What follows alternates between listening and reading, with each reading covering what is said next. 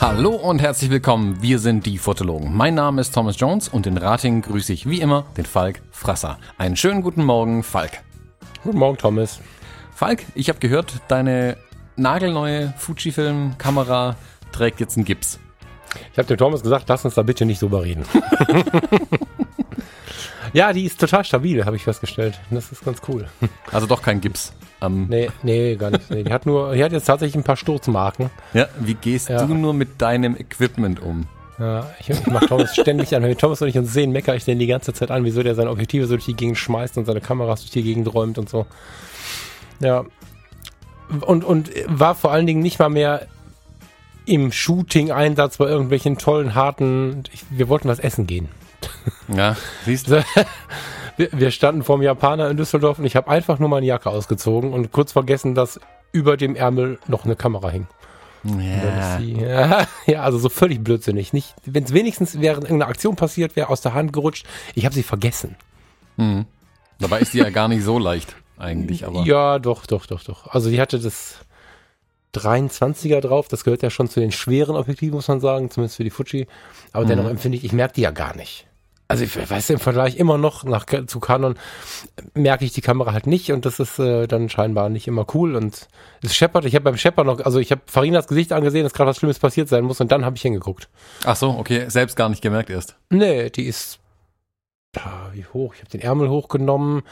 Ich bin Meter 87, irgendwo auf Augenhöhe werde ich sie gehabt haben und da ist sie dann, ist sie dann aus dem Gurt gerutscht, also aus dem, aus dem Ärmel gerutscht.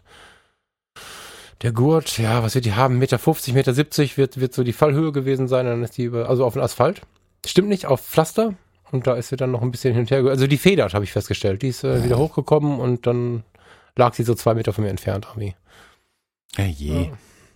Aber es sieht jetzt aus, bitte? Sieht jetzt aus wie meine Kameras, willst du sagen? Ja, sieht jetzt so aus, als wenn ich genauso viel fotografieren würde wie du. ich bin ganz froh aus, äh, weiß ich auch nicht, woher es kommt, Taiwan, Japan, China, Tokio, äh, Quatsch, äh, China heißt das, genau. Äh, so ein billiges, ähm, so eine billige Gegenlichtblende für die, für die, ähm, für das, für das, wie heißt das Ding? Objektiv? Für das Filtergewinde. Ja, für das Filtergewinde habe ich mir so eine Gegenlichtblende geholt.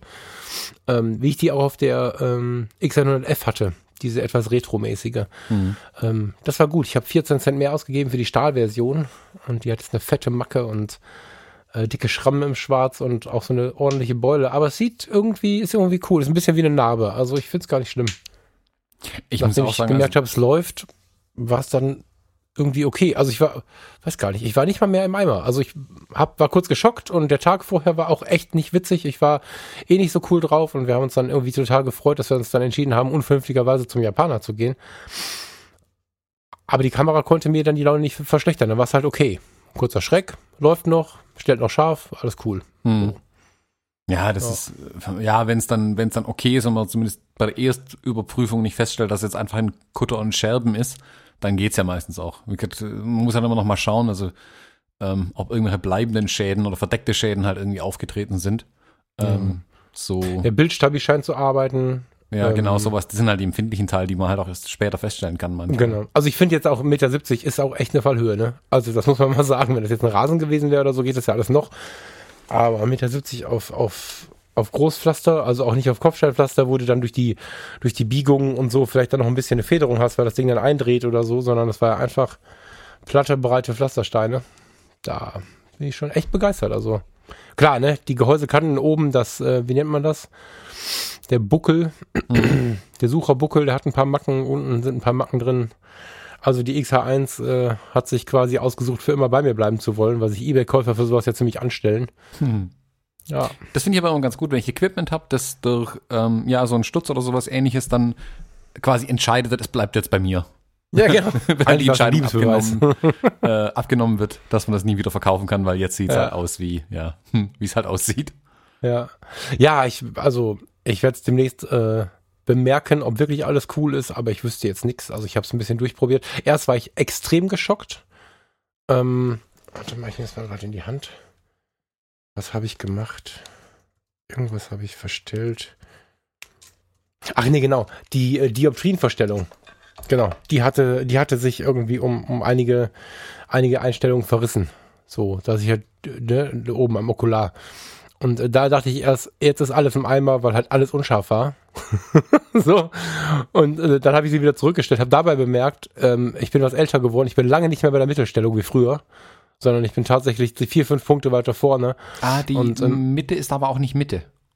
Das Okay. geht irgendwie von Bei Canon war das irgendwie so, glaube ich. Weiß ich Ja, nicht ja, genau. die war, äh, die war symmetrisch bei, bei Fuji ist es irgendwie, keine Ahnung, ich sage jetzt mal plus 12, minus 6 oder so. Also da ist Ja. die Mitte nicht die Mitte. Das, das muss man da äh, Ah, okay. in der Anleitung nachschauen, was da tatsächlich die Mitte ist und dann nachzählen. Das finde ich ein bisschen blöd, dass es da kein, mh, keine Anzeige gibt, wo praktisch Null ist. Das vermisse ich ein bisschen an der XT2 und XH1. Ja, null ist ja, du bist ja kein Roboter.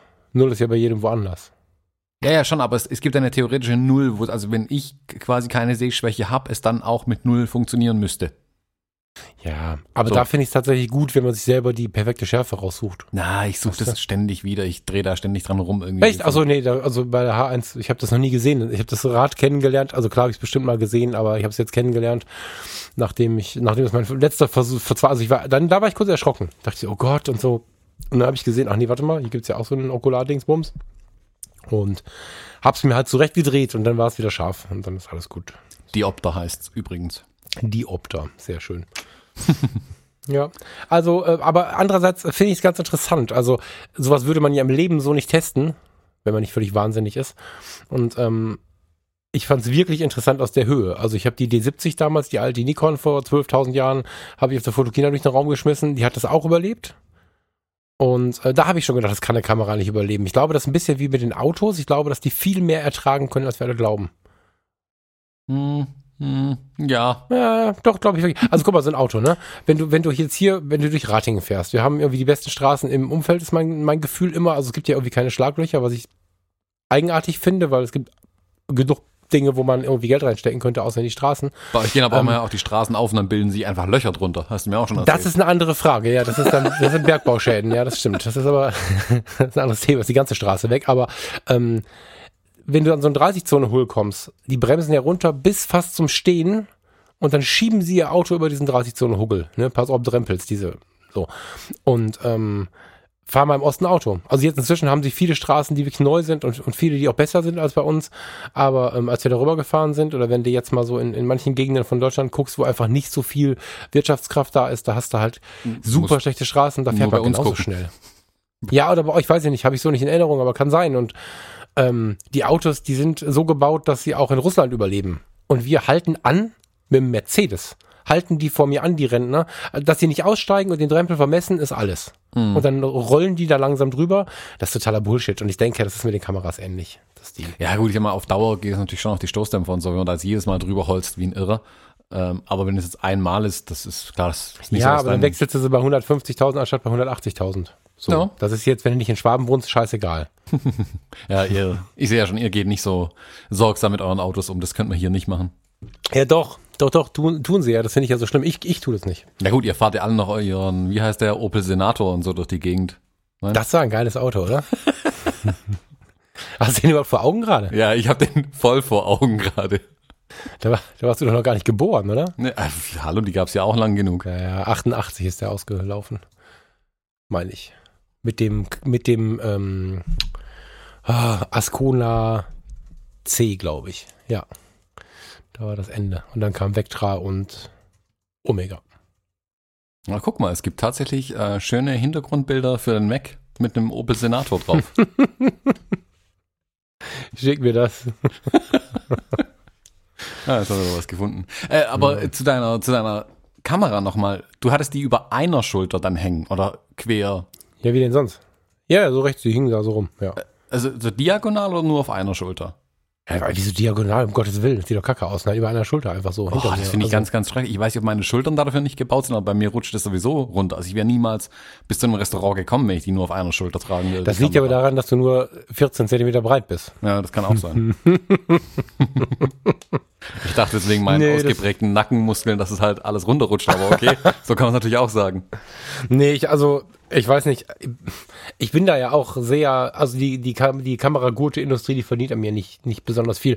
Ich überlege die ganze Zeit immer mal wieder diesen Chief Mate vom, vom, vom Patrick zu kaufen. Das liegt aber, wenn ich mich wirklich genau prüfe, daran, dass ich den Patrick mag und dass ich irgendwie das Produkt mag, wie es entstanden ist. Und dass es ganz hübsch ist. Hübsch ist mir total wichtig bei sowas. Aber ich wüsste jetzt nicht, wofür ich so ein Sneak Peek, wie heißt das Ding? Also so komische Gurte und, und Griffe und so. Kannst du mich dafür überzeugen, was zu kaufen, aber ich finde es halt nicht, also auch nach dem Sturz nicht. Das ist halt. Ja gut, ich, ich Das sieht halt, halt blöd aus so und ist teuer. Naja gut, ich finde halt die, die Gürtel, die mitgeliefert werden bei den meisten Herstellern, sind halt so glatt und rutschig, dass die eh immer, also dass die eh immer viel zu viel rutschen und runterfallen einfach. Und mhm. gerade dieser, der Chiefmate von Patrick oder die, die Peak Design Gürtel, die ich verwende, die haben ja so eine Gummierung auf der Innenseite. Also mhm. die, die von Patrick nicht, die sind einfach aus Leder und sind halt innen rau, ganz einfach. Und da halten die halt wesentlich besser einfach. Ja, der Fujigurt doch auch. Oder ist der von der, von der XH1 ein anderer als du hast? Mm, der von der XH1 hat ja innen eine, eine, Gummierung, auch eine ziemlich rutschfeste Gummierung. Ah ja, okay. Nee, das ist dann doppelt vernäht und außen hat er dieses äh, Fuji, dieses typische Fuji-Ding schwarz mit grauem Fuji-Film-Stick. Ja, also ich finde den von der H1 ziemlich hochwertig. Meine XT1 hat aber einen uralten Leica-Gurt, deswegen weiß ich nicht, wie da der Originalgurt ist. Das nee, also der Originalgurt von der XT2 ist ein ziemlicher Mist ehrlich gesagt. Ach so, nee, also der von XH1 ist gummiert, gepolstert. Hm, der ist breiter. Also auch. aufgeschäumt und so, bitte. Der ist auch breiter als der von der XT2. Ich wollte gerade sagen, du hast ja in der Hand gehabt, ne? Mhm, genau. Das ist mir also gleich aufgefallen, dass ich dachte, das ist cool. Falk hat sich endlich mal einen gescheiten Gurt gekauft, aber ähm, das war tatsächlich der Fuji-Gurt, der neue ja, wohl. Ja. ja, ja, ja. Ich denke auch, weil die Kamera ein bisschen schwerer ist, mussten sie da einfach einen breiten Gurt hinmachen, weil der Gurt von der XT2, das ist halt so, keine Ahnung, Daumennagelbreiter Gurt, der schneidet einmal in die Schulter rein, wenn man da ein ordentliches Objektiv und Batteriegriff und Kram dran hat.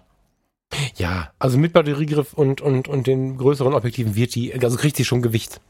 Wie gesagt, es ist immer noch lächerlich, aber äh, am Ende ist es Gewicht, was du nicht auf so, einen, auf so eine Kordel packen kannst, das stimmt schon, ja. Mhm. Aber ich, weißt du, ich meine, du warst ja nicht der Erste. Äh, alle möglichen Leute, die es mitbekommen haben, so, oh Gott, hier, guck mal, es gibt doch so coole Systeme und so. Aber du weißt ja, wie ich auf so Systeme abfahre. das ist halt irgendwie, mich jetzt damit zu beschäftigen, welcher Gurt der beste sein könnte, das langweilt mich so unglaublich. Also, ja gut, das ist fast spannender, wenn sie nochmal runterfällt. Ja gut, ich habe ja über viele Jahre ja auch gesucht, also was gesucht. Ja, erzähl ruhig mal, ne? Also, ich dachte, also ich, also ich, ich mein, ursprünglich habe ich ja mit diesen Canon-Gürten ganz lange gearbeitet. Und das war ja irgendwie, also war mir anfangs, also vor zehn Jahren, war mir auch nicht klar, dass es andere Gürtel gibt für Kameras. Mhm, ähm, mhm. bis ich mich da mal ein bisschen habe beraten lassen. Ich bin dann ja irgendwann bei diesen wie heißen denn die, Sun Sniper Gurten gelandet, glaube ich. Ja, also diese gefederten. Genau, mit oder? dem Stahlseil drin gefedert, wo unten an der äh, Gewindeschraube eingedreht werden. Nicht oben mhm, an den Ösen, genau. sondern unten an der Gewindeschraube. Ist natürlich genau. dann cool. Die Kamera hängt dann viel intelligenter und schlauer irgendwie an einem dran, fand ich auch. Und wenn man es auch quer trägt und nicht mehr über den Nacken. Also anfangs hatte ich es ja voll amateurmäßig noch hinten im, im Nacken hängen, die Kamera. Also Gurt einfach nur Vor, den Kopf drüber und genau und vorne die Kamera am Bauch hängen, was ja auch voll ins, in die, also das geht ja gar nicht. Also das ist halt mhm. super unbequem einfach. Aber wohl das sicherste, was man machen kann, tatsächlich. Mhm. Ähm, und dann bin ich auf diese Sun Sniper irgendwann gewechselt. War mit denen auch jahrelang zufrieden. Ähm, ich fand die aber, die sind halt so ein bisschen Foto-GSG 9, von der hatten wir es ja schon ein paar Mal. Ich finde die halt, ja. die sind super funktional, sind die super. Ich finde es halt nicht besonders hübsch. Mm, und ich wollte dann halt irgendwas, das ein bisschen flexibler ist und da die waren, also meine waren auch alle durch einfach nach ein paar Jahren. Die sahen halt aus wie Sau. Ähm ich habe neulich von Haus wieder einen Typen gesehen, der hatte zwei davon. Rechts und links. Und dann siehst du echt aus wie auf so einem schlechten Western irgendwie. Das ist, die ähm gibt's ja auch als so Holster-Version. Aber dann finde ich, wird das Problem ja nun noch schlimmer, dass es so nach Foto GSG 9 aussieht diese mhm. Lederdinger, diese, da gibt es ja diesen, äh, wie heißt dieser Moneymaker-Strap und so, wo so ein richtiger Lederholster quasi ist, so als wäre man mhm. hier bei Straßen von San Francisco und würde da seinen Revolver rausziehen. Mhm. Die finde ich wieder geil, weil die jetzt zumindest stylisch sind. Durch das Leder sehen die schön aus, die fassen sich okay. gut an. Da finde ich es okay. Das sieht gut aus und ist funktional. Diese, äh, noch schlimmer finde ich ja diese Holster, die man links und rechts tragen kann, diese großen ähm, Hüftdinger von, gerade von Sun Sniper gibt es die, glaube ich, auch oder so, wo halt denn noch so eine extra Tasche mehr oder weniger drunter ist und so, das sieht da aus, als würde man einen Sattel anhaben. Also wäre als wenn man Satteltaschen seitlich an sich ich dran bin, Ich bin auch geschädigt aus meinem alten Job. Also wenn, wenn du so guckst, also wenn, wenn, wenn ihr mal mit dem Fahrrad hinfallt oder so, oder Thomas, du kannst gerade mit dem Fahrrad nicht hinfallen, das tut mir leid. Ja, ja, Hä? streu ruhig Salz in meine Wunden jetzt. Dem Thomas haben sie das Fahrrad geklaut, wer es nicht gehört hat. Ähm, ja Also wenn, du, wenn du dann mal das Fahrrad wieder hast und fällst hin und brauchst so einen Krankenwagen, dann guck dir genau an, lass dich nicht von dem behandeln, der die ganzen, den ganzen Gürtel voll hat mit Taschenlampen, Kram, Intubationsbesteck, äh, so. Das sind die, die es nicht können. So, und ich habe im, im, im Rettungsdienst mich ja immer für mindestens 60 Prozent meines Berufsstandes geschämt, weil, weil da immer im Vordergrund stand, sich in den Vordergrund zu schieben, wichtig zu sein, aber wenn es dann an den Patienten ging, wurde es halt schwierig. So zwischenmenschlich war immer schwer, aber Blaulicht und laut ins Mikrofon brüllen war ganz cool. Und ähm, ja, ich habe keine so hohe Meinung von meinem Berufsstand, das stimmt. ähm, und ich muss dann immer, wenn ich solche sehe, die es immer wieder gibt, leider, es gibt unglaublich viele gute, aber es gibt immer wieder die, die dann so, so, so den ganzen Gürtel voll mit Scheiß haben. Kein Mensch braucht es. Es ist immer am Auto, es ist immer im Koffer, es ist alles immer da. Aber am Gürtel sieht das wichtig aus. Und so Handschuhe, die sind so rausgucken aus der Arschtasche, weißt du so. Hm. Ähm, und die erkenne ich halt bei den Fotografen wieder. Und das Erschreckendste dabei ist, wenn du mit denen ins Gespräch kommst, entweder die kennen mich vielleicht, die jetzt irgendwie beim Podcast oder so, dann kommen sie von selbst damit, oder du kommst so ins Gespräch und nicht selten, wenn denn dann dieses Gürtelphänomen auftritt, ah, oh, ich bin auch lange Rettungsdienst gefahren. So, dann weißt du genau, wo der Hase langläuft, ne? Und Fotograf sein ist auffallen. Fotograf sein darf aber nicht auffallen wollen sein, finde ich. Und genau, ja, und deswegen, deswegen habe ich so, ein, so, eine Panik vor diesen Gurten. Und ja, das, aber hast du denn was Unauffälliges für uns? Ich, ja, also ich bin ja mittlerweile bei diesen Peak Design Gurten gelandet. Die sind halt für mich, die sind super funktional, finde ich, mit diesen Schnellclip-Verschlüssen, die super halten, zum einen. Also die Kamera äh, fliegt gar nicht davon. Warte mal kurz. Magst du mal kurz so erzählen? Also ich muss jetzt mal was gestehen. Ähm, alle reden davon. Und wenn jemand fragt, kenne ich die immer? Ich habe noch nie hingeschaut. Weil, weil, also es ist nicht abwertend gemeint, aber es ist einfach nicht in meinem Fokus. Es ist nicht das, was ich als Typ Mensch so. Und da sind bestimmt jetzt Leute dabei, die es auch nicht kennen. Deswegen magst du mal von null erzählen, was das ist. Aber das ist eigentlich schon das Gute. Wenn du nicht hingeschaut hast, ist es vermutlich auch nicht aufgefallen, das Ding. Ah, vielleicht. Das aber beschreib mir das mal. Ähm, die haben die Gurte werden da nicht an der Kamera direkt befestigt oder unten über die, über so eine Platte, die an die, äh, wie heißt, Stativschraube unten eingeschraubt, da kommt halt mhm. so eine Platte dagegen, also kann man auch machen, aber ähm, da werden so kleine Anker, nennen dies, mit so einem Schnürchen an der Kamera befestigt, also an deinen, mhm. Wo normalerweise dein Gurt dranhängt, wird praktisch so ein Anker eingehängt, das ist so eine kleine runde Platte, die ist so, ein, keine Ahnung, anderthalb Zentimeter breit oder so. Mhm.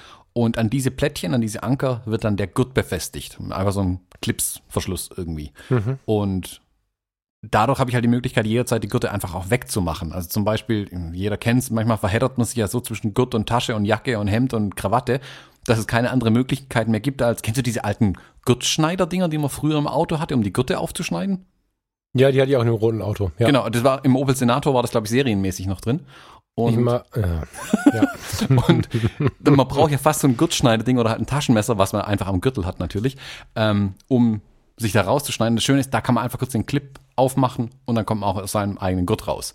Ähm, mhm. Das ist jetzt eher, ja, vielleicht so eine, die ganz, ganz nachgelagerte Funktion, aber ich brauche es hin und wieder, gebe ich zu. Wenn das Ding halt so zwischen Jackett und der anderen Tasche oder so irgendwie eingehakt ist, alles.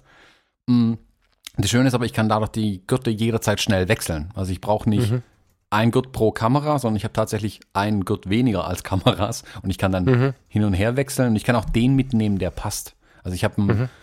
schwarzen unauffälligen, der sieht halt aber nach Kameragurt aus. Ich habe einen blauen, der sieht ein bisschen schöner aus, der passt gut zu meinen Anzügen und ich habe mhm. einen ganz schmalen grauen, den ich einfach so für den Alltag mitnehme, wo auch die leichteren Kameras dann zum Beispiel dranhängen. Ich kann aber mit den gleichen Verschlussplättchen auch so eine Handschlaufe hinmachen äh, die also ums Handgelenk rundkommt und dann an die Kamera. Und die kann ich aber jederzeit auch mit dieser Clipsmechanik wegmachen. Und dann kann mhm. ich diese, diese Armband, diese Handgelenkschlaufe sieht dann eher nach Modeschmuck aus, als nach einem Kameragurt. Da ist ein bisschen, mhm. die ist grau, da ist ein bisschen Leder drauf, das sieht eigentlich ganz nett aus, in Anführungszeichen, und man erkennt es nicht sofort als Kameraequipment. Das finde ich halt mhm. halt ganz wichtig, weil ich finde es, gerade wenn man halt mit dem Anzug unterwegs ist, sieht es halt extra blöd aus, dieser Gegensatz zwischen hochtechnisiertem Good Equipment, mhm. was halt aussieht, als wäre man Fallsch Fallschirmspringer irgendwie ähm, und dem ja, Anzug genau. irgendwie. Das passt halt nicht zusammen. Das passt noch ja. mehr. Also wenn dann kurze Hosen mit großen Taschen, dann sehe ich halt aus wie die Foto GSG9 und dann ist gut. Ähm, aber wenn ich schon gescheit angezogen bin, dann sollten auch die Gurte dazu irgendwie passen tatsächlich. Und ja, das ist also, ich habe lang gesucht und bin irgendwie bei denen echt hängen geblieben, weil mich da die Produkte noch nie im Stich gelassen haben tatsächlich. Mhm. Und ich hatte auch super praktisch und stylisch finde. Und da tue ich mir gerade schwer, mich von was anderem überzeugen zu lassen. Mhm. Ja. ja. Ja, das klingt spannend. Ich glaube, ich bin einfach nicht der Typ dafür. Also, Ich glaub- wahrscheinlich haben viele mitgeschrieben jetzt gerade. Du musst mal ausprobieren, glaube ich. Das ist, glaube ich, wirklich der Trick. Also ich Nee, hab's ich hab's nicht am Fokus. getestet. Wenn, wenn du so gar keinen Schmerz hast, ne? Ich habe, es also, ähm, wie soll ich das jetzt beschreiben? Wenn du auf dem Stuhl bequem sitzt, auf dem du sitzt und der gut aussieht und alles cool ist, warum sollst du dir einen neuen kaufen? Ja, genau, bin ich voll bei dir. So, und ähm, äh, jetzt werden viele sagen, Moment mal, dir ist die Kamera runtergefallen. Sag ich aber, war ich ja zu doof. Also, irgendwarum ist der, der Schmerz noch nicht groß genug. Wo, wo, ich, wo ich ein bisschen drauf abgehe und was eher nicht so oft passiert, weil ich es ähm, sehr anstrengend finde, weil der Markt riesig ist, ist die Frage nach Rucksäcken zum Beispiel. Ja, Das das, ist ich- super unübersichtlich. Da bin ich so ein bisschen ähm, dabei. Ich meine, ich weiß nicht, ob du es, ja, wir haben alle auch in der Diskussion drüber. Ähm, ich habe ja ein Leben lang Love Pro benutzt. Love, Lö, wie, schreibt, wie spricht man es aus, weißt du das? Low Pro. Low Pro, Love Pro, Love, ist ja völlig egal. Ich vermute, jeder, der schon mal eine Kamera gekauft hat, weiß jetzt, was Love Pro ist. Die waren einfach preis-leistungsmäßig immer geil. Die waren halt wasserdicht, wenn ich die Küppo drüber gemacht habe und auch den stärksten Regen haben sie ohne ausgehalten. Also das sind halt coole Dinger, wo mir auch schon mal die äh, Rucksäcke durch die Gegend geflogen sind. Die sind gut gefedert, die haben eine tolle Aufteilung, alles super. Aber die schreien natürlich, hier rennt gerade ein Fotograf rum. Mhm. So, und die sind, also ich habe ja immer nur diese riesigen Dinger oder einen ganz kleinen. Und ähm, dann habe ich fürs Flugzeug was gesucht, weil die Condor, der heißt ja, jetzt habe ich jetzt gelernt, die heißen Condor Flugdienst. ähm, die äh, haben ein paar Zentimeter weniger Handgepäck zugelassen als das, was ich bisher hatte. Und dann wollte ich aber nicht das Problem haben, am Flughafen plötzlich nicht rein zu dürfen. Habe dann ganz verzweifelt ähm, einen Fotorucksack gesucht, wo, wo Handgepäck, der halt handgepäcktauglich war. Ähm, und habe dann äh, mir diesen Mantona Tracking geholt. Kennst du den? Das ist der, den hier auch dabei hattest kürzlich, oder? Genau, Mhm. der soll, der war, eigentlich sollte der einmal eine Reise von zwei Wochen überstehen, weil ich ihm in meiner Blödheit über seinen Kaufpreis, also 49 Euro kostet der bei Amazon im Moment, habe ich nicht mehr zugetraut als eine zwei Wochen Reise. Ähm, der hat auch so ein Mützchen drin gegen Regen und passt halt genau da rein und ich habe damals 6D mit Batteriegriff 135 2.0 Sigma 50 und Sigma 35 und noch ein bisschen Kram mit gehabt. Also da passt relativ viel rein. Ist mal handgepäcktauglich.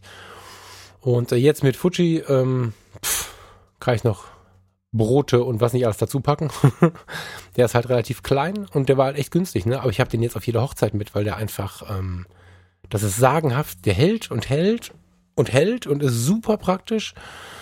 Ähm, hat er 49 Euro gekostet. Bei sowas kann ich mich dumm und dusselig suchen. Da freue ich mich dann besonders über so einen Schnapper. Ich bin der Meinung, wenn ich jetzt das Ideal finde, das kostet 500 Euro, darf es auch das kosten.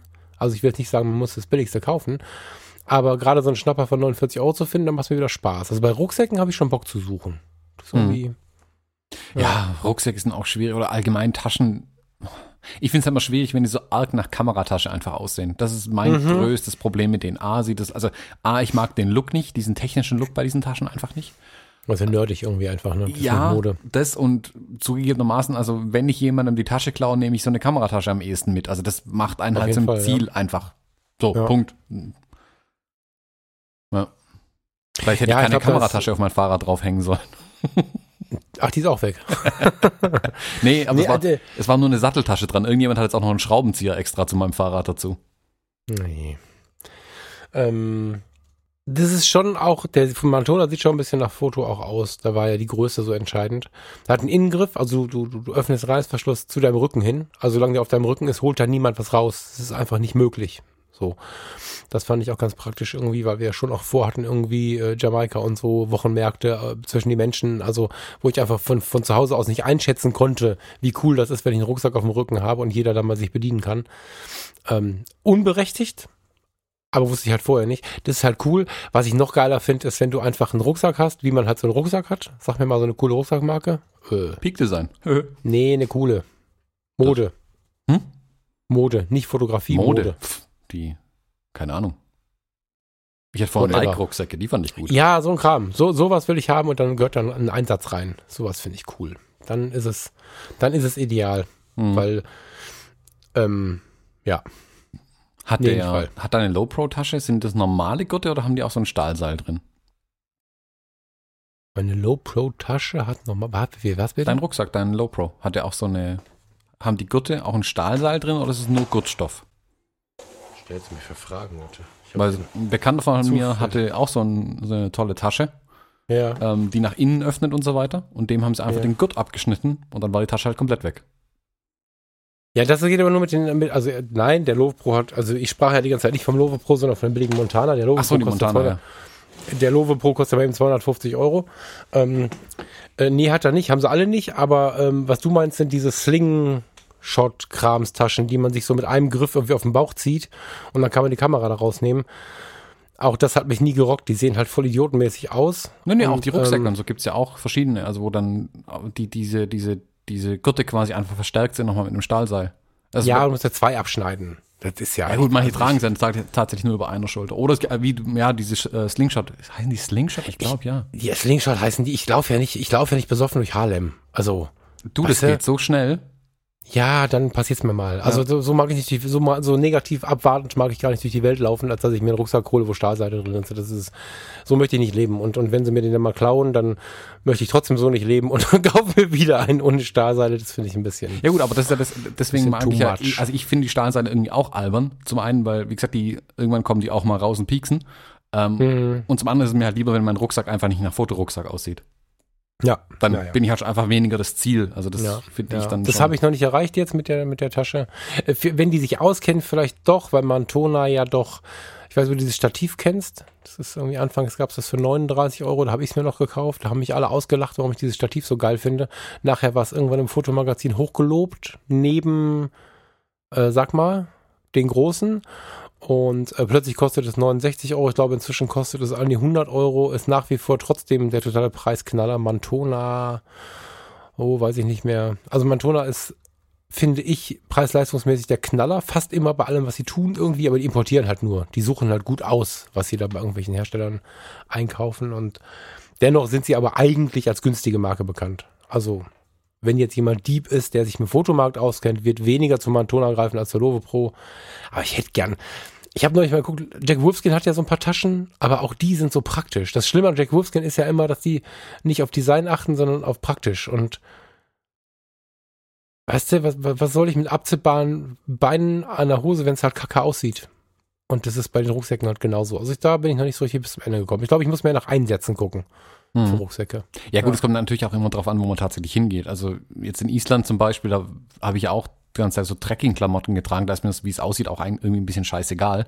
Da muss mir im Dschungel auch egal, ja. Genau, genau. Ja. Wenn ich jetzt aber irgendwie in der Stadt unterwegs bin oder so, oder in irgendwelchen Städten unterwegs bin, da sollte das schon einigermaßen nach was aussehen. Weil, wie gesagt, auch da, also, ja, kann man jetzt drüber streiten, ob da ähm, Aussehen wichtiger ist als Funktion, aber für mich gehört es halt einfach dazu, wie ich aussehe. Punkt. So. Ja, genau, also das kann ja jeder für sich entscheiden. Also wenn es ihm egal ist, dann soll er halt ähm, diese Dinge tragen, auch ohne Wertung. Ich find's halt kacke.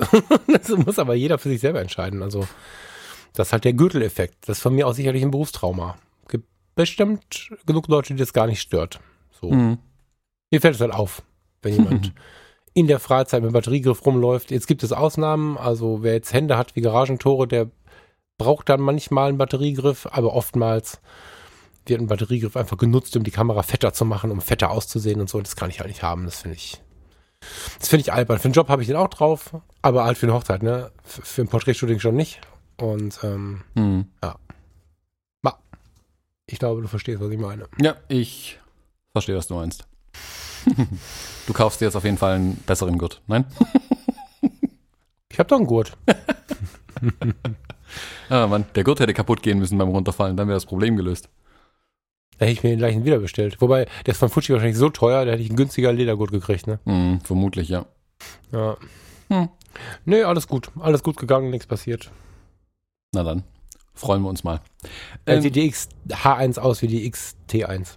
Also in meinem Fall jetzt. hast du den, den, die, die gleichen Lackplatzer an beiden Kameras? Ja, Dann? fast genau die gleichen. Ich bin jetzt voll der Kriegsreporter. ja, dann passt wegen sein Equipment jetzt zusammen. Das sieht wenigstens gleich gut aus. Profi-Patina nennt man es ja auch. Mhm. Mhm. Du am Das ist der? Vorteil an den schwarz lackierten Kameras. Das ist echt schick, wenn die anfangen, so ein bisschen sich abzureiben und so. Ich habe das ein bisschen beschleunigt nach zwei Monaten. Mhm. Der Sponsor unserer heutigen Sendung ist Jimdo. Gebt bei der Bestellung Fotologen ein, dann erhaltet ihr 20% Rabatt auf euer Pro- oder Business-Paket im ersten Jahr. Jimdo ist ein Website-Baukasten und die einfachste Möglichkeit, auch ohne jegliche Vorkenntnisse deine eigene Website, einen Blog oder Online-Shop zu erstellen. Einfach Design auswählen, Bilder hochladen, Text rein und fertig. Es stehen euch zahlreiche professionelle Designs zur Auswahl. Die Jimdo Designs sind dabei auch responsive. Das heißt, sie passen sich automatisch jeder Bildschirmgröße an, sei es Desktop, Laptop, Tablet oder Smartphone. Jimdo enthält viele wichtige und viele coole Features. So sind die Jimdo-Seiten zum Beispiel mit HTTPS verschlüsselt und mit den SEO-Funktionen ist es ganz einfach, die Findbarkeit deiner Website bei den Suchmaschinen zu verbessern. Auch die Einbettung von sozialen Netzwerken ist ein Kinderspiel. Und wenn man doch mal Fragen hat, bietet Jimdo einen schnellen und vor allem persönlichen Support. Für uns Fotografen aber natürlich besonders wichtig, bei Jimdo kann man ausdrucksstarke Bildergalerien erstellen und sogar passwortgeschützte Bereiche, zum Beispiel für die Kunden anlegen. Zudem bietet Jimdo auch Pakete mit unbegrenztem Speichervolumen an. Der Start ist ganz einfach, geht auf www.jimdo.de slash Fotologen und gebt beim Bestellprozess den Rabattcode Fotologen an. Dann erhaltet ihr 20% Rabatt auf das Pro- oder Business-Paket im ersten Jahr und unterstützt uns und diese Show. So, ähm, Falk, wir wollten ja heute eigentlich ähm, über m, was anderes quatschen. Mhm. Und zwar, wir haben eine E-Mail bekommen, die wir nicht mehr finden. Ich wollte gerade fragen, wieso erwähnt er jetzt diese E-Mail? Wir haben gerade eine Stunde nach der E-Mail gesucht oder nach einer Facebook-Nachricht oder whatever, Also irgendjemand hat uns auf, um dich mit Namen anzusprechen. also irgendjemand hat uns auf irgendeinem Kanal äh, eine Nachricht zukommen. Irgendwas geschrieben. irgendwas geschrieben. Und dazu machen wir heute eine Sendung. Nee, ähm, wir wurden von jemandem gefragt, also wenn sich jetzt jemand in der Frage wiedererkennt, einfach nochmal gerne zu uns schreiben. Ja, damit Ähm, wir ein Gesicht dazu haben, das tut mir jetzt auch ein bisschen leid irgendwie. ja, ne? ja, also boah, ich weiß nicht. Vielleicht bilden wir uns aber auch beide parallel einfach nur ein, dass wir das gefragt worden sind. Nee, nee, nee. Das war schon da. Hm. Also Konnte wir, das sehen. wir wurden auf jeden Fall ähm, von einem Hörer oder Hörerin gefragt, wie wir uns organisieren nach den Shootings. Ich glaube, die Frage hat ganz speziell aus Lightroom abgezielt. Also, keine Ahnung, so ein bisschen, glaube ich, in Richtung Ordnerstrukturen und Auswahl, bla, Gedöns und überhaupt. Hm, Wir haben dann einstimmig beschlossen, dass es ein bisschen arg detailliert ist und vielleicht eher in Schriftform besser zu verstehen wäre und wir da vermutlich auch nur eine Stunde lang drüber streiten würden über das Thema, wie genau das jetzt zu organisieren ist. Weil ich glaube, da muss aber auch jeder für sich ein System finden, das wirklich gut passt. Man kann da sicherlich äh, sich irgendwo Inspiration holen, aber am Ende hat da, glaube ich, jeder sein eigenes System irgendwann. Schaut mal beim Patrick Luder vorbei. So, Schuster bleibt bei deinen Leisten. Der Patrick hat das so dezidiert dargestellt in seinen Videos. Guckt mal in den Shop, in den Video äh, Angeboten. Da gibt's Lightroom-Organisationen und so. Gibt ein Buch dazu auch. Der, Mhm. der kann es so richtig gut en Detail erklären. Was man davon annimmt, ist eine andere Frage. Aber das ist der richtige Ort für ein Tutorial. Genau, genau. Und wir hatten hatten dann gesagt, wir quatschen lieber mal darüber, was nach einem Shooting passiert. Wir hatten ja einmal äh, schon eine Sendung gemacht, was passiert bei uns äh, vor einem Shooting und dachten wir, hey, das wäre doch ganz cool, wenn wir da jetzt quasi äh, anschließen können, was nach dem Shooting passiert. Ich gucke gerade mal, weißt du noch, welche Episode das war? Das war die fünf oder so, ne? Ganz, ganz, ganz, ganz, ganz, ganz- am Anfang. Ganz am Anfang, ja. Da haben wir noch einen Play-Knopf gedrückt und dann überlegt, worüber wir reden. Nicht so wie heute. Nee. Heute haben wir eine Stunde vorher Zeit. Findest du es noch? Oh, Moment, ich schaue hier gerade mal. Unsere Homepage ist aber auch blöd, dass man ständig auf Älter klicken muss. Hm. Die Episode 5 war's. Guck, ich wäre so, ich habe hab mir das gedacht. Habe ich gerade fünf gesagt? Ja, ne?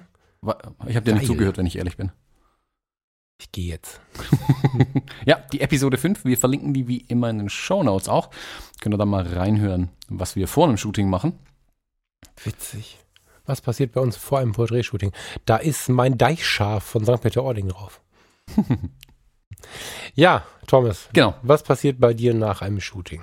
Ich, also ich glaube, jetzt muss man ein bisschen unterteilen, was für Arbeitsschritte in Anführungszeichen nach so einem Shooting alle passieren.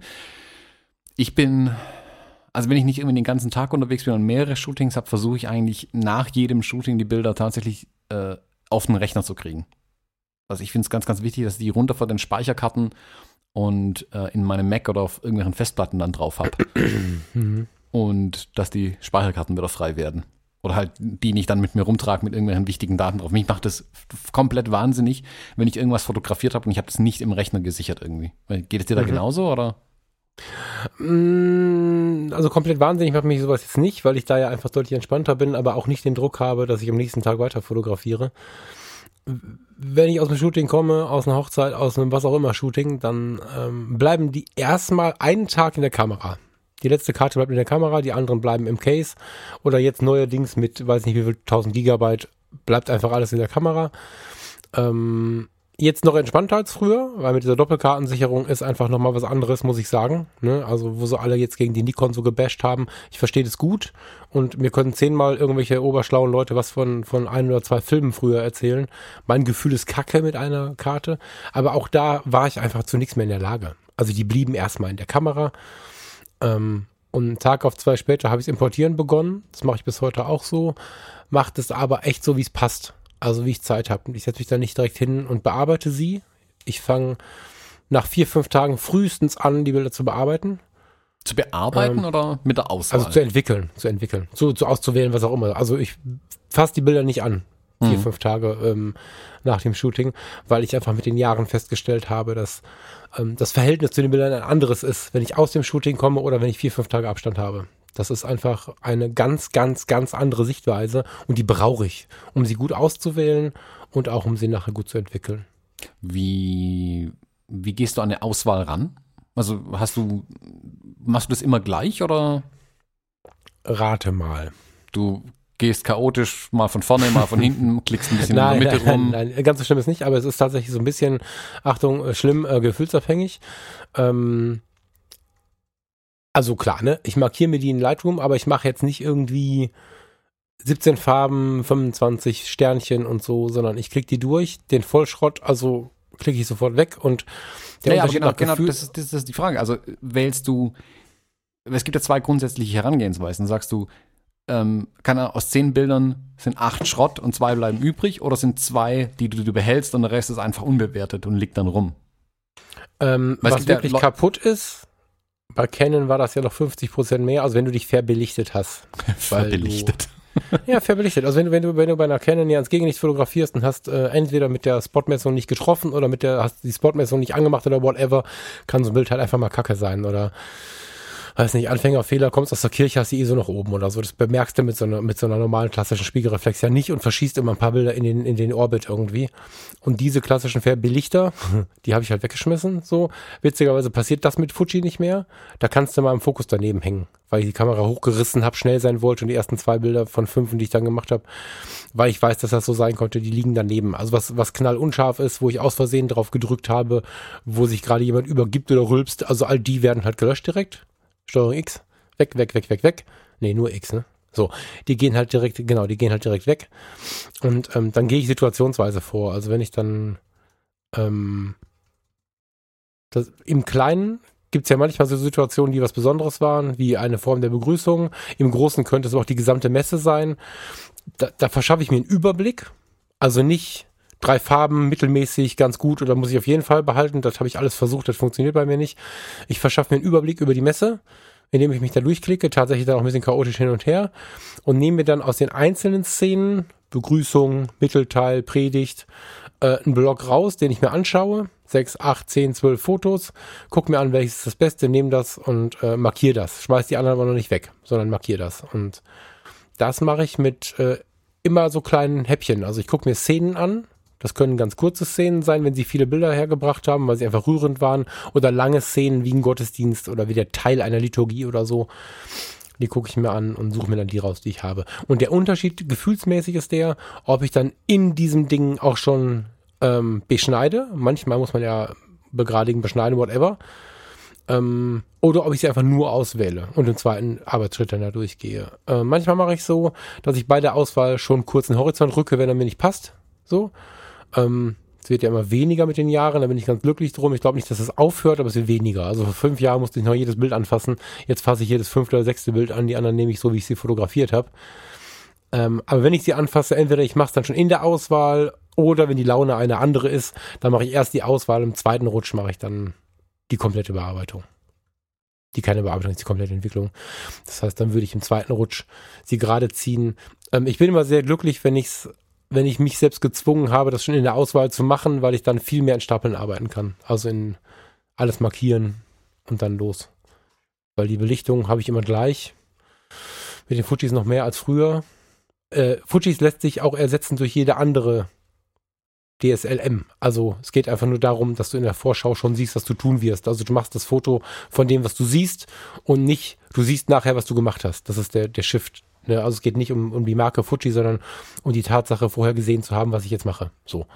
Ich finde es gerade total spannend. Ich glaube, das ist das erste Mal, dass, dass wir unsere Namensschilder tauschen können. Ich finde deine Aussagen gerade völlig technisch und total im Detail.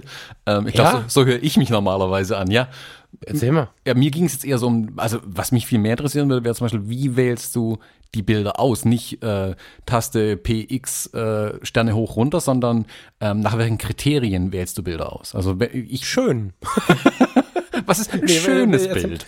Nee, frag mal weiter. Also du meinst jetzt, äh, Also ich bin ich bin mittlerweile an dem Punkt angekommen, wo ich ganz viel in dieser äh, Rasteransicht arbeite bei der Bildauswahl. Also ich gehe wirklich her, ziehe mir so in Lightroom Taste G, Grid, wer es nicht kennt, ähm, und da kann man die Größe verändern und habe die eher so kleinere Vorschauen, sag ich mal, und wähle wirklich so nach ganz groben Kriterien aus, ist es ein ausgewogenes Bild, was auch immer das sein mag. Also mh, sind da generell Kontraste und, und Anordnung im Bild nach einem ganz groben, groben äh, Das ist jetzt nicht technisch oder was? Richtig. Nee, aber so, äh, mir, mir ging es eher so um, also um eine technische Vorauswahl zu machen, ist das ganz gut. Aber wie wählst du dann wirklich die, die aus, die weiterverarbeitet in Anführungszeichen oder geliefert werden sollen am Ende? Also wenn man, also wenn jetzt zum Beispiel äh, unterbelichtet, überbelichtet mal weg, aber jetzt hatten wir da zehn Bilder, Ja. die vielleicht ähnlich sind, also keine Ahnung, Braut und ihr Papa umarmen sich oder so. Wie wählst du dann aus? Also welches Bild ist dann das, das am Ende behalten wird? Naja, ich mö also dann, also die Frage ist ja quasi, was ist das Ziel, wenn du einen Fotoauftrag machst? Oder? Nee, So, was also- wird geliefert? Also wenn man jetzt nicht Ja, genau. Also, zehn ähnliche du- Bilder sind, sag ich mal, man will Ja. jetzt nicht zehn, zehn ähnliche Bilder liefern, weil das irgendwann wird es auch zu viel dann tatsächlich. ein oder zwei. Es ist ja so, dass ähm, ich möchte mit einer Reportage so an den Tag erinnern, dass die Leute, die dabei waren, sich wiedererkennen und die, die nicht dabei, dabei waren, das Gefühl haben, dabei gewesen zu sein. So, ist jetzt sprichst du Falksprache. So, das ist mein Ziel. Was? Okay. Ne? Also, ähm, wer dabei war, der soll das, soll sich, soll sich gut erinnern und wer nicht dabei war, soll denken, er wäre dabei gewesen. Das ist halt so ein Ziel und danach wähle ich aus. Also wenn jetzt äh, die Braut, äh, neulich hat die Braut, äh, äh, was neulich, vor wenigen Jahren hat die, hat die Braut den Pastor äh, in den Arm genommen während des Gottesdienstes wegen eines süßen Kommentars. Völlig un, so. Ähm, das sind so Momente, wo ich dann, wenn ich davon jetzt nicht mit gerechnet, drücke ich dann doch mal auf Dauerfeuer. Das tue ich sonst nicht. Meistens habe ich sogar aus. Aber so. Wenn ich davon jetzt mehrere auswählen möchte, dann gucke ich natürlich, wo bekomme ich ein Auge zu sehen, die Augen zu sehen. Kann ich irgendwo eine Träne sehen? Kann ich irgendwo Ausdruck sehen? Hänge ich, ganz wichtig, das machen ganz viele Kollegen nicht, hänge ich nicht zwischen zwei Mimiken. Das hatten wir schon mal, glaube ich, bei den Porträtshootings. Irgendwo haben wir darüber schon mal gesprochen. Es gibt immer wieder Menschen, die fotografieren. Es gibt immer wieder Fotografen, die fotografieren Menschen zwischen zwei Mimiken. Das ist das, wenn der Mensch sagt, oh Gott, ich kenne mich gar nicht wieder. Wenn du also erst gelächelt hast und dann in die Ruhe kommst, wenn du von der Ruhe ins Lächeln gehst und so weiter und so fort. Also um Himmels Willen, wenn ihr bewusst fotografiert während eines Shootings, achtet darauf, wenn, dass die Mimik fertig ist quasi. Das ist mit Training ganz automatisch so. In der Reportage geht's irgendwann auch. Wenn ich dann doch zwischen zwei Mimiken hänge, muss ich das Foto wegschmeißen, weil es immer verstörend aussieht. Für jeden, der das denjenigen kennt. So. Ja, und natürlich, wenn die Situation dann passt, wenn ich also jetzt drei Fotos von der Situation habe, wo die Menschen so dargestellt sind, dass sie wundervoll ähm, wirken, so, der Situation entsprechend wirken, das passt, glaube ich. Äh, dann gucke ich, wo habe ich es mit der Bildgestaltung am besten hinbekommen. Also ich versuche dennoch, äh, während der Reportage dennoch den Hintergrund zum Beispiel im, im, im Blick zu behalten und versuche dennoch äh, hinter der Reportage vielleicht mal eine Flucht äh, zu erschaffen. Geh mal einen Meter nach links, nicht weil ich das Paar besser sehen kann, sondern weil da einfach deine Flucht entsteht, die schön im Hintergrund ist oder so. Und da schaue ich, wo mir das am besten gelungen ist. Hm. Also deine, Und das Siegerbild hat halt dann möglichst viele Kriterien eines in meinen Augen guten Bildes. So.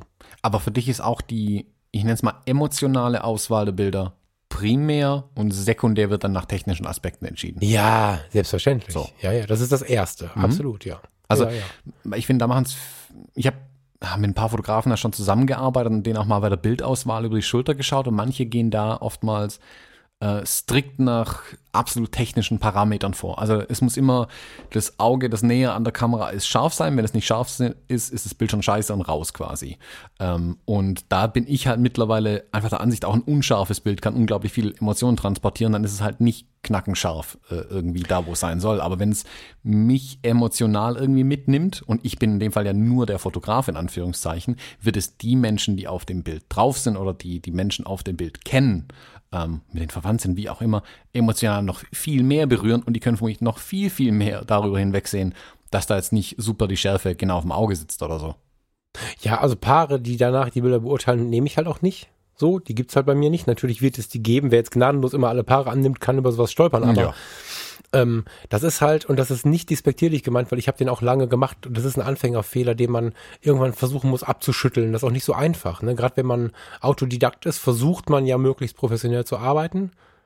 Und äh, wenn du dann in diesem Versuch halt äh, gelesen hast vom Herrn Feininger oder von wem auch immer, welches Auge wo wann wo scharf ist, dann hast du ein wunderschönes Bild und das hintere Auge scharf ist, dein erster Eindruck erstmal, das Bild ist kaputt.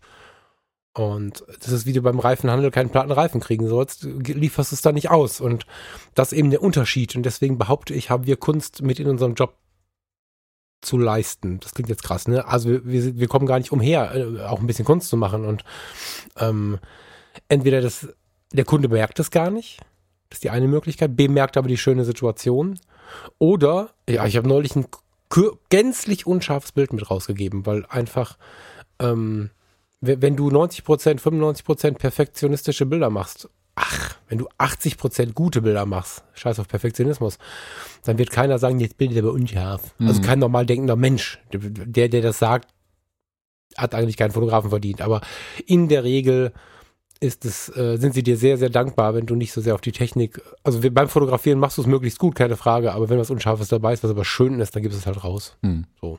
Ja, der Anspruch. Und nicht draufschreiben, das ist unscharf, aber weil und so, einfach mitgeben. So. Ja, genau, einfach gar nichts dazu sagen. Das, den meisten wird das ja, nicht ja. gar nicht auffallen. Also die wenigsten werden jetzt beurteilen können, ob das vordere oder das hintere Auge scharf sein muss, unbedingt in so einem Bild. Das sind ja wirklich Details, die man halt ja, mit, die durch so eine Fachverblendung halt irgendwann kommen bei den Fotografen auch.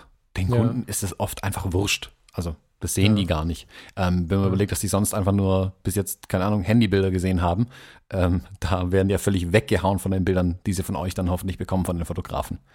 Ja, ja, total. Machst du, machst du mehrere Auswahl ähm, Durchläufe? Also sagst du, okay, ich nehme jetzt mal alles rein, was irgendwie cool ist ähm, und markiere mal quasi, was gut sein könnte und mach dann nochmal eine Feinauswahl, bevor du in die Bearbeitung gehst oder während der Bearbeitung dann nochmal eine Feinauswahl?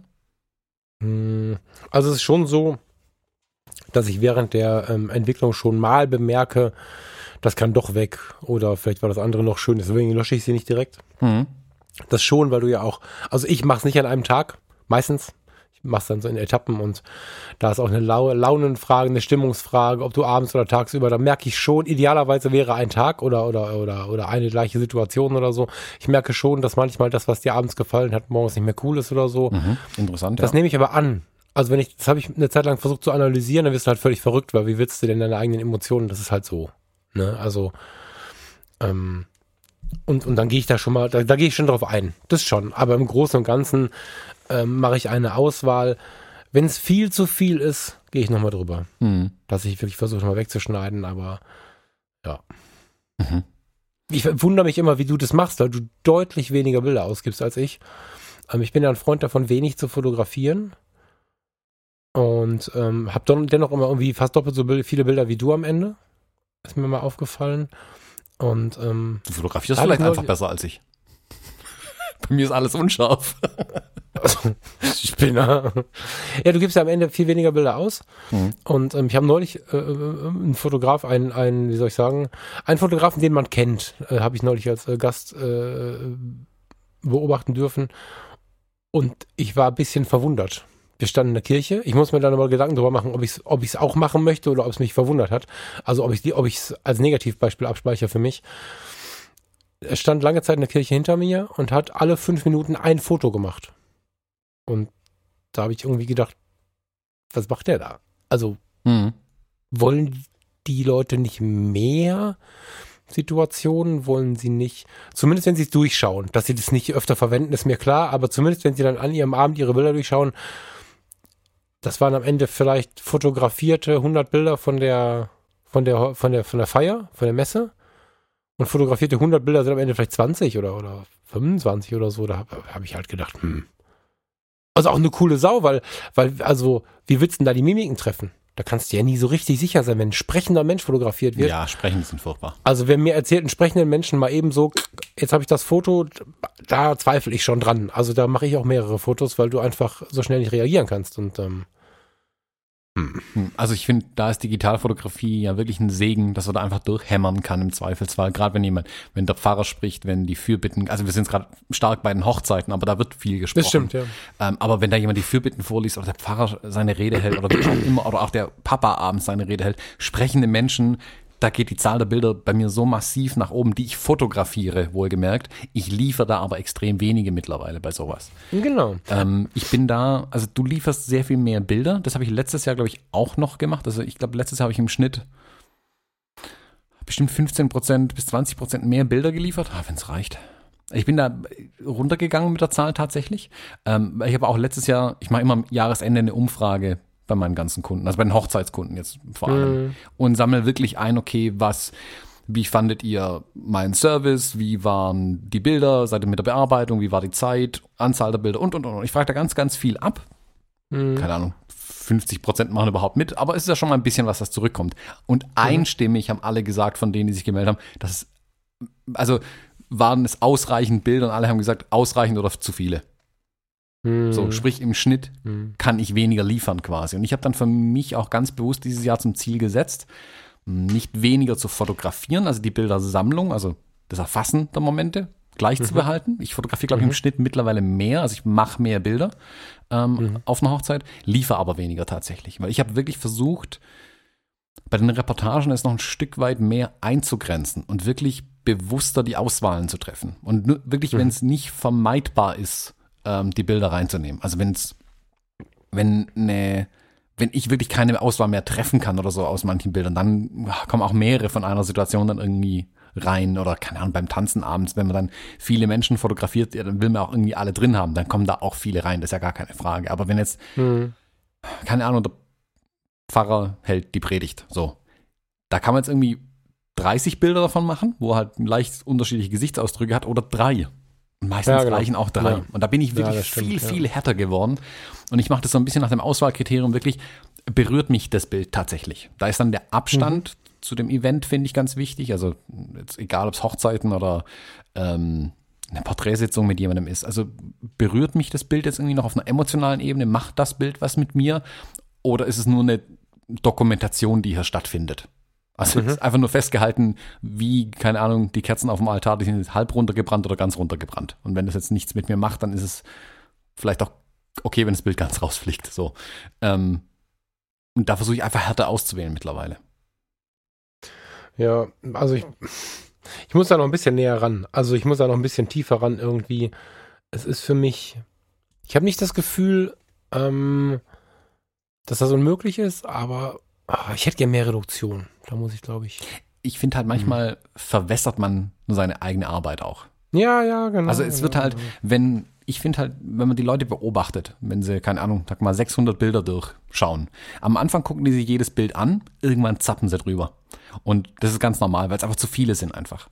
Ich mache zwar auch eine, eine so eine Top-Auswahl, sage ich mal, mit 150 Bildern nochmal für das Brautpaar, damit sie eine Chance haben, auch mal ein Album zu machen vielleicht selbst oder es mal Freunden zu zeigen. Aber selbst da sind es immer noch 150 Bilder. Das ist eine Menge Holz einfach. Und bevor sie drüber zappen, habe ich halt einfach lieber, dass jedes Bild, das sie sich anschauen, tatsächlich auch knallt und gut ist. Ähm, und weniger Beiwerk, wo sie dann auch dazu verleitet werden, irgendwann drüber zu zappen. Das ist schwierig, Das aber glaube, gerade bei Reportagen finde ich es super, super schwierig, weil man ja doch viel erzählen möchte mit den Bildern und auch Details zeigen möchte dann manchmal. Also, keine Ahnung, wir beide haben schon Bilder von uns gesehen, wo wir Holzbalken fotografiert haben in der Location. Völlig Ja, aus dem Zusammenhang gerissen. Aber keine Ahnung, in 20 Jahren weiß kein Mensch mehr, wie die Decke aussah. Und es ist jetzt nicht, dass man jetzt unbedingt einen technischen, technische Dokumentation der Location abliefern möchte, aber man möchte so ein Gefühl einfangen. Und dazu, zu diesem Storytelling-Gedanken gehört meiner Meinung nach auch dazu, einen Raum zu erfassen. Wie war das Gefühl Absolut. in dem Raum? Guck mal, ja. Ja. stimmt, da war doch die Decke so dunkel und deswegen war es dann abends so schummrig in dem Kerzenlicht und dann macht man auch mal Bilder Ja. wirklich von Kerzen und drumherum ist es dunkel, aber um ein Gefühl zu transportieren in so einer Reportage. Da gehört, Genau. da sind sicherlich viele Bilder dabei, die niemals in einem Album landen, aber die insgesamt dann ein Gefühl transportieren können. Ja, wobei ich festgestellt habe, ähm, viel, viel, viel Rückmeldungen für Detailfotos zu bekommen und die auch nicht selten, die ich einfach so, weiß ich nicht, hast eine Situation in der Location, das gilt jetzt für Hochzeiten, Geburtstage, was man so alles fotografieren kann irgendwie, ähm, wo jetzt gerade der Onkel seiner Stunde spricht und du schon den Onkel in allen möglichen Richtungen, Positionen fotografierst. Irgendwann ist halt immer gut, wie du gerade schon sagtest, ne? Und dann steht da ein Kerzenleuchter, dann ist da keine Ahnung. Der Manschettenknopf vom Onkel Wilfried, während er sein Whiskyglas umfällt. Oder was auch immer. Ähm, ein Fenster, wo das Licht schön einfällt und so weiter. Und für diese Details bekomme ich ähm, relativ viele Rückmeldungen. Also nach der Emotionalität der Bilder ist bei mir sehr viel Fokus auf den Details, was die Rückmeldungen angeht. Und die landen nicht selten an, an der Wand oder, oder in irgendwelchen Alben. Das finde ich ganz faszinierend, die man so nebenbei, wo ich dann denke, ach guck mal hier, das nehme ich mal mit. Dass das für viele Leute ähm, was ganz Besonderes ist. Ich glaube, das ist wichtig, ja. Ich glaube, weil wir als Fotografen da eben unter Beweis stellen können, wie gut unser Auge ist oder unser fotografisches Sehen ist. Also, dass wir solche Dinge tatsächlich wahrnehmen, die manche einfach übersehen würden.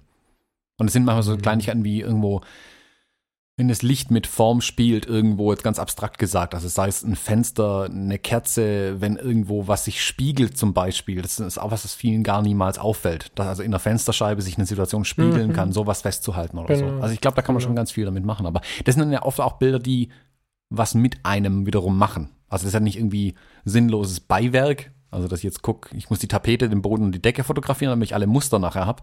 Ähm, und das auch, auch das muss ja was mit einem machen irgendwie tatsächlich. Ja, total, ja. Ich habe auch Ja, du musst halt voll dabei sein. Ne? Das ist ein, äh, hat jetzt nichts damit zu tun, was nachher passiert, aber äh, du musst halt währenddessen tatsächlich, das ist der Grund, warum ich zu viel Distanz immer schlimm finde. Also auch kürzlich mal gesehen als Gast wiederum einen sehr distanzierten Fotografen, der aber nicht nur von den Gästen distanziert war, sondern losgelöst von der ganzen Situation wirkte. Ähm, dann kannst du auch Stimmung sehr schwer aufnehmen. Also wenn du nicht selber auf der Feier bist, sondern hast einen Arbeitsnachmittag oder Abend, glaube ich, dass das Mindset-mäßig schon nicht so gut funktionieren kann. Dann kommst du wieder in so einen technischen Modus, ich muss hier arbeiten und ich möchte jetzt den Raum und jetzt sammle ich mal Strukturen der Wände, sondern dabei sein und, und, und so ein bisschen tiefer drin sein, dann kannst du viel mehr mitnehmen für die Gäste. Hm. Man verfällt halt schnell in so ein Listenabarbeiten einfach, wenn man jetzt so gar keine Aktien irgendwie in der Feier drin hat. Also wenn man den Menschen nicht kann und irgendwie nur mit 200 Millimeter Objektiv aus der Ferne drauf hämmert, dann fallen einem viele Dinge auch gar nicht auf, glaube ich einfach. Genau. Also an den Menschen fallen einem dann auch viele Dinge nicht auf, wo man vielleicht ja darauf achten kann, auf kleine Details oder so. Genau, das meinte ich, ja. Genau. Hm, Wie machst Aber ich habe noch gar kein richtiges Bild jetzt. Warte kurz. Ähm, hilf mir mal kurz weiter, weil das, was ich am Anfang erklärt habe, ähm, was du zu technisch fandest, hat mich jetzt tatsächlich interessiert. Also nur mal kurz angerissen, wie gehst du da ran? Also Technik? Was genau? die die Auswahl. Also ich habe ja gerade so ein bisschen beschrieben, wie ich wann wo was klicke und so. Also ich, Ähm, ich habe für mich dieses Jahr habe ich da, ich habe letztes Jahr habe ich es noch so gemacht, ich habe nicht äh, nach Ausschluss gearbeitet, sondern ich habe äh, so umgearbeitet, dass ich alles mal in eine Vorauswahl reingenommen habe, was mhm. okay sein könnte, also oder was gut sein könnte, ne? nennen wir es mal gut.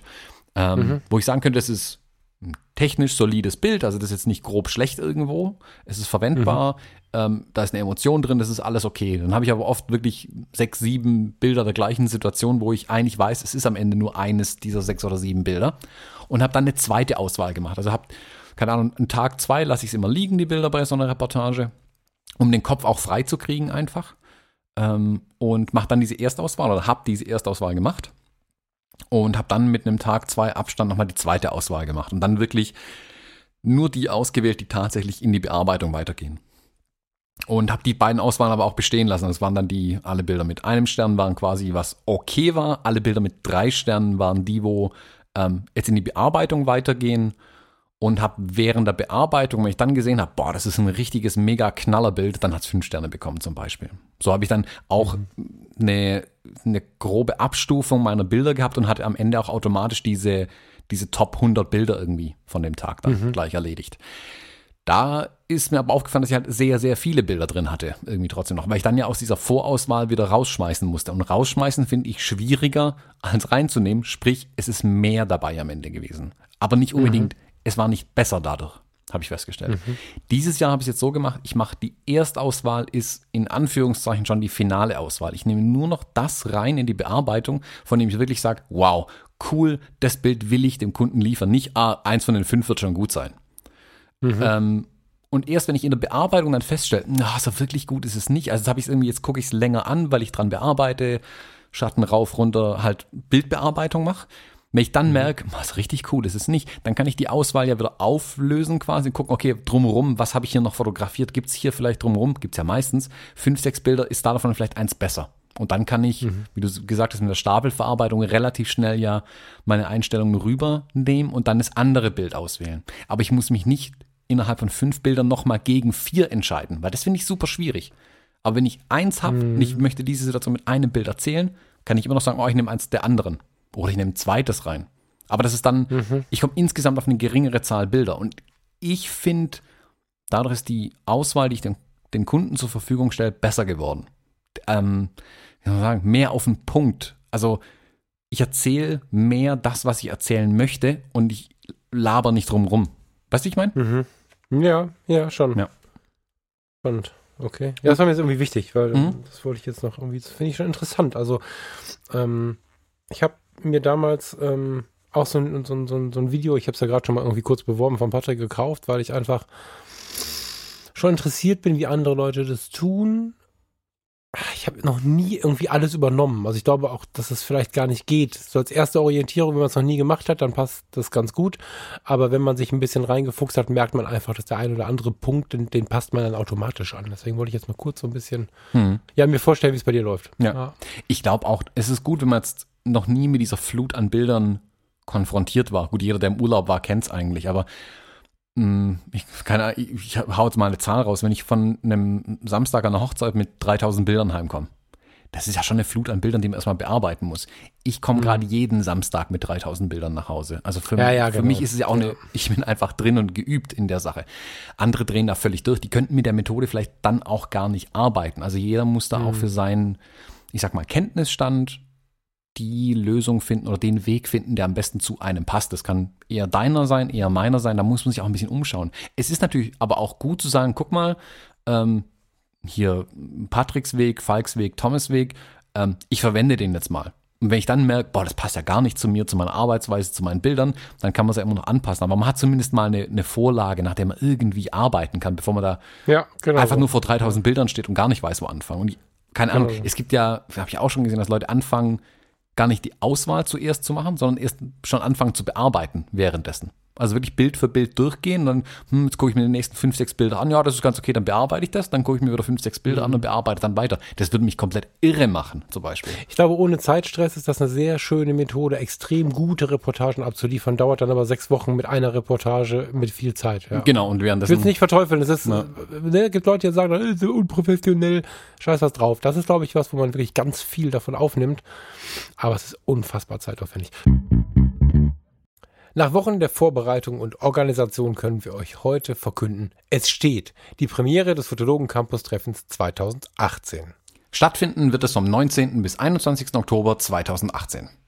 Die Einzelheiten haben wir euch im Ticket zusammengestellt. Den Link dorthin findet ihr in den Show Notes oder auf www.fotologen.de slash 067.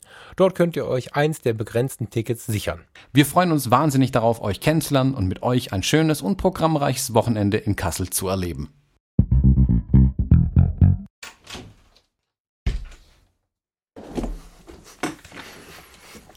Ich bitte um Entschuldigung, bin wieder da. Hast du Werbung gemacht? Ja, Erzähl mal weiter. Wo waren wir gerade? wir waren, glaube ich, immer noch irgendwo in der Bildauswahl und der Lieferung von Bildern. Ja, genau. Ich würde gerne etwas vorwegnehmen. Ähm, wir haben ja so ein paar Stichpunkte und Notizen und ich würde gerne nach einer Notiz fragen, von der ich Angst habe, dass du sie übergehst. Ich finde es unglaublich gut. Du hast ja irgendwo reingepinnt. Als Entscheidungshilfe benutze ich, für welches Bild würde ich gerne Geld ausgeben. Ja, das finde ich eine. Voll geil. Also, weil den Move als Kunde zu denken, der ist einfach so viel wert. Erzähl mal. Genau, das finde ich ist für mich anwendbarer geworden. Es sind Reportagen, finde ich schwierig, weil da ist die Gesamtreportage ja wichtig. Aber wenn Mhm. ich äh, Porträtbilder mache, das heißt freie Porträtarbeit, Bewerbungsbilder, Businessbilder, irgendwas, wo in Anführungszeichen immer ein sehr, sehr ähnliches Motiv, der Mensch, äh, drauf ist. Aus zum einen aus Kundensicht zu denken, also was, wofür will ich Geld ausgeben tatsächlich, aber auch für mich als Fotograf würde ich für dieses Bild Geld bezahlen. Also wäre das okay, wenn mich dieses Bild jetzt noch zusätzlich was kostet, wenn ich es ausliefer. Mein mhm. Hintergedanke war da dabei, wenn ich es drucken würde zum Beispiel. Also wenn ich mich jetzt hinsetze und hier meinen Drucker anwerfe und dann die Bilder rauslasse, dann kostet das ja tatsächlich Geld. Tinte, Papier, mhm. Zeit, so. Mm, mhm. Und dann bin ich nämlich von diesen, keine Ahnung, ich habe jetzt gestern ein Porträtshooting gemacht. Wir haben, war es glaube zweieinhalb, drei Stunden im Studio. Und davon äh, 700 Bilder oder so gemacht irgendwie, mhm. grob überschlagen. Am Ende will ich nicht mehr als zwölf Bilder liefern. Was hast du? Zwölf? Zwölf. Von 700. Du bist ja krass. Mhm. Das sind aber auch die zwölf Bilder, wo jedes richtig, richtig gut sein muss. Da habe ich also nicht mhm. mehr den, den Luxus, sag ich mal, viel Beiwerk zu liefern. Das möchte ich auch gar nicht, aber ich will am Ende zwölf Bilder liefern, die richtig, richtig gut sind, die ich auch wirklich in zehn Jahren noch anschauen kann und sagen kann, wow, tolles Bild. Und nicht sehe, ah ja, das hätte ich aber, oh, das ist so lauwarm, das Bild. Nee, das muss richtig brennen. Und da hilft mir diese Entscheidungs-, diese, diese Krücke, sage ich mal, mit diesem, würde ich dafür Geld ausgeben? Ist es wirklich Geld wert, dieses Bild, dafür jetzt Geld auszugeben? Und dann kommt man eben, weil dann kann man wirklich auswählen, dann merkt man schnell, ja, das ist schon okay, das Bild, aber so richtig stark ist es halt doch nicht. Und es hilft mir dann, die Auswahl weiter einzuschränken einfach. Ja, ich finde es spannend, dass du es jetzt auf so, auf so, so hart runtergebrochen hast. Ich finde den Blick aber auch gut, auch für die Reportage. Ja, auch da hilft also, es natürlich. gerade auch bei, genau, also das Ding, sich so ein bisschen über die gesamte Arbeit zu stolpen, zu stülpen, ähm, finde ich ganz gut. Ich weiß nicht, ob das Geld ausgeben immer passt, aber die Kundensicht einzunehmen und würde mir das gefallen, würde es dem Kunden gefallen oder so. Ähm, das ist schon, das ist schon gut. Ne? Bei der Kunst muss das so nicht sein, wobei, ähm, der Applaus bekanntlich des Künstlers Lohn ist. Insofern darf auch bei einer freien Arbeit der Gedanke, was mag dem anderen gefallen, durchaus mitspielen. Es wird halt nur schlimm, wenn man nur danach arbeitet. Aber mhm. der Gedanke grundsätzlich darf eigentlich immer am Start sein. Und wenn du damit Geld verdienen möchtest, ist er ziemlich schlau. Ja. Ja. Ja, wobei auch, hm, ich bin auch härter geworden, was da die Auswahl der Bilder angeht. Also selbst in Sachen freien Arbeiten ähm, gebe ich den Leuten keine Auswahlmöglichkeit mehr. Das sage ich aber mittlerweile auch vorher zu denen. Absolut nicht, ja. Genau. Wer macht das denn noch? Oh, das gibt es immer noch? wieder. Ich kenne das von ganz Echt? vielen. Ja, ja. Also aus dem Amateurbereich gibt es viele Fotografen, die liefern dann aus dem 700 ähm, Bilder-Shooting, machen die diese Erstauswahl, wie du sie gesagt hast. Also ich x mal weg, was technisch Mist ist, hau dann irgendein Preset drüber und juhu, such dir was aus, Model. Ähm, mach damit, was du willst. Das finde ich völligen Schwachsinn. Ähm, ich finde, da als sollte ich als Fotograf wirklich die finale Auswahl getroffen haben. Punkt. Und da kann ich, da kann ich nicht mal mehr sagen, wem es gefällt, der so zu tun. Mir ist ja immer ganz wichtig, dass man die Leute lässt. Mhm. Das finde ich hart unprofessionell und auch extrem schlecht. Also, ich kann mir vorstellen, dass es das. Oh Gott. Ich, nein, wir bleiben wertschätzend. Ich kann mir vorstellen, dass das passiert. Ich glaube, dass das ähm, bei hochwertigen Geschichten nicht passiert. In Ausnahmen werden da Leute dabei sein, die sich nicht so gern dem Zeitgeist anpassen und vielleicht einfach so tun, wie es immer schon getan haben. Eine Zeit lang war das in, ich habe das mitbekommen, ich habe es noch nie gemacht. Ähm, nein, also weder beim Porträtshooting, noch beim Business-Shooting, noch bei der Hochzeit, noch bei der Reportage hat ähm, jemals einen Einfluss auf die Bilder, die ich liefere. Ähm, außer dass er die Bilder, die er nicht mag, natürlich wegtun kann für sich, wenn er sie bekommen hat. Ich erfahre aber auch die Geschichte so, dass die Leute das gar nicht wollen. Also, ich höre heraus, um Himmels Willen, das möchte ich nicht auch noch tun. Das nervt mich total. Ich höre Leute heraus, wenn die öfter irgendwie mit solchen Leuten zusammenarbeiten, dass sie völlig genervt sind, dass sie das auch noch tun sollen. Dafür hat der Fotograf den Blick, dann soll er sich auch darum kümmern und so. Und ähm, außerdem ist es ja so, dass du dich selber in eine gewisse, wie soll ich das jetzt sagen, du begibst dich in gefährliches Fahrwasser. Also auch das ist jetzt mit der DSLM ein bisschen abgemildert, muss man sagen, weil ähm, selbst die RAW-Dateien frischer wirken als aus dem DSLR-Lager. Das mag Zufall sein bei dem Vergleich, den ich habe. Das weiß nicht, ob das immer so ist, das kann ich nicht sagen. Aber wenn du dann ganz nacktes Material dahin legst, mögen viele einfach glauben, wieso ist das so flach? Warum ist da die Hm. Farbe so, so uninspirierend und keine Ahnung? Ähm, da, da, da gibst du einfach einen Einblick in deine Arbeit, den geht einfach niemandem was an. Genau, es sind halt halbfertige Sachen einfach.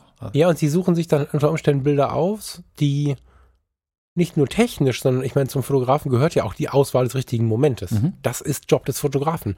Und wenn die sich einen Kack-Moment aussuchen, aus welchen Gründen auch immer, dann steht da nachher mein Name dran.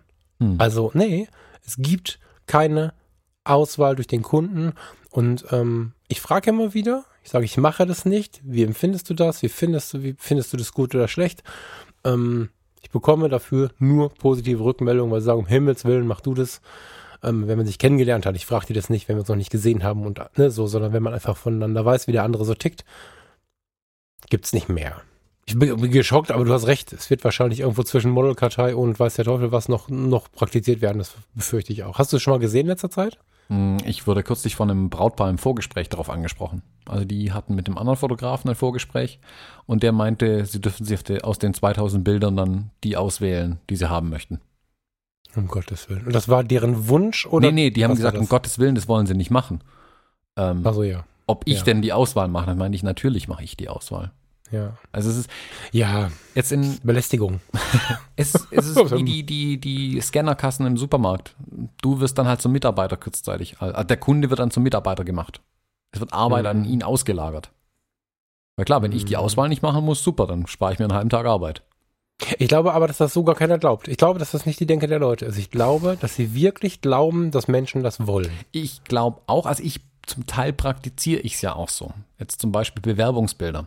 Da liegt mir sehr viel dran, dass der Kunde die finale Auswahl macht. Da ist es aber so, Mhm. ich liefere aus einem Shooting, wo ich keine Ahnung 150, 200 Bilder mache, jetzt mal so als Beispiel irgendwie, ähm, liefere ich meinen Kunden dann über PickDrop, wer es kennt, ähm, hau ich mal in Mhm. die Shownotes rein, das ist ein sehr gutes Tool da dafür, liefere ich dem Kunden Kontaktabzüge oder halt eine Auswahlgalerie, wenn man so möchte, wo ich dann aber 20 Bilder reinpacke. Wo jedes dieser Mhm. Bilder wäre aber für mich völlig in Ordnung, wenn der Kunde es verwendet. Also das, Mhm. das, da stimmen alle technischen Parameter, ich finde den Ausdruck gut, jedes davon kann ich guten Gewissens meinen Kunden als Bewerbungsbild verwenden lassen. Mhm. Und dann darf er aber selbst bestimmen, worauf, auf welchem Bild findet er sich am stärksten, was überzeugt ihn, wo fühlt er sich am wohlsten damit. Das ist, glaube ich, eine Auswahl, die man selbst, also derjenige, der auf dem Bild ist, am besten treffen kann. Ich sage aber auch immer dazu, wenn ihr möchtet, mache auch ich gern die finale Auswahl. Also ich biete das sofort mit an. Ich finde es aber ganz wichtig, dass man zumindest die Möglichkeit hat, dort Ja, auszuwählen. aber mal unter uns. aber dann ist es auch überschaubar, Da, 20 Bilder. Also. genau, aber da legst du doch da 20 Bilder hin, die auch alle 20 geil sind. Genau, genau. Das ist die, der Anspruch muss Ja, sein, alle ist ja was 20 sind super, anderes. aber ich liefere dem nicht 200 RAW-Dateien, wo kein Weißabgleich, keine Schärfung, keine Genau. Kontraste, wo einfach nichts ist. Die 20 Bilder sind auch schon so weit bearbeitet, die könnte man fast verwenden. Also die Entwicklung Genau. ist dann eigentlich schon durch. Das ist über Stapelverarbeitung im Studio ja auch völlig kontrollierbar, sage ich mal. Die Retusche findet dann aber erst statt. Also wirklich Haut aufräumen, Kleinigkeiten, da steht ein Haar ab, da ist ein Fussel auf dem Sakko, sowas. Das mache ich dann wirklich in der Retusche auf den finalen, finalen Bildern.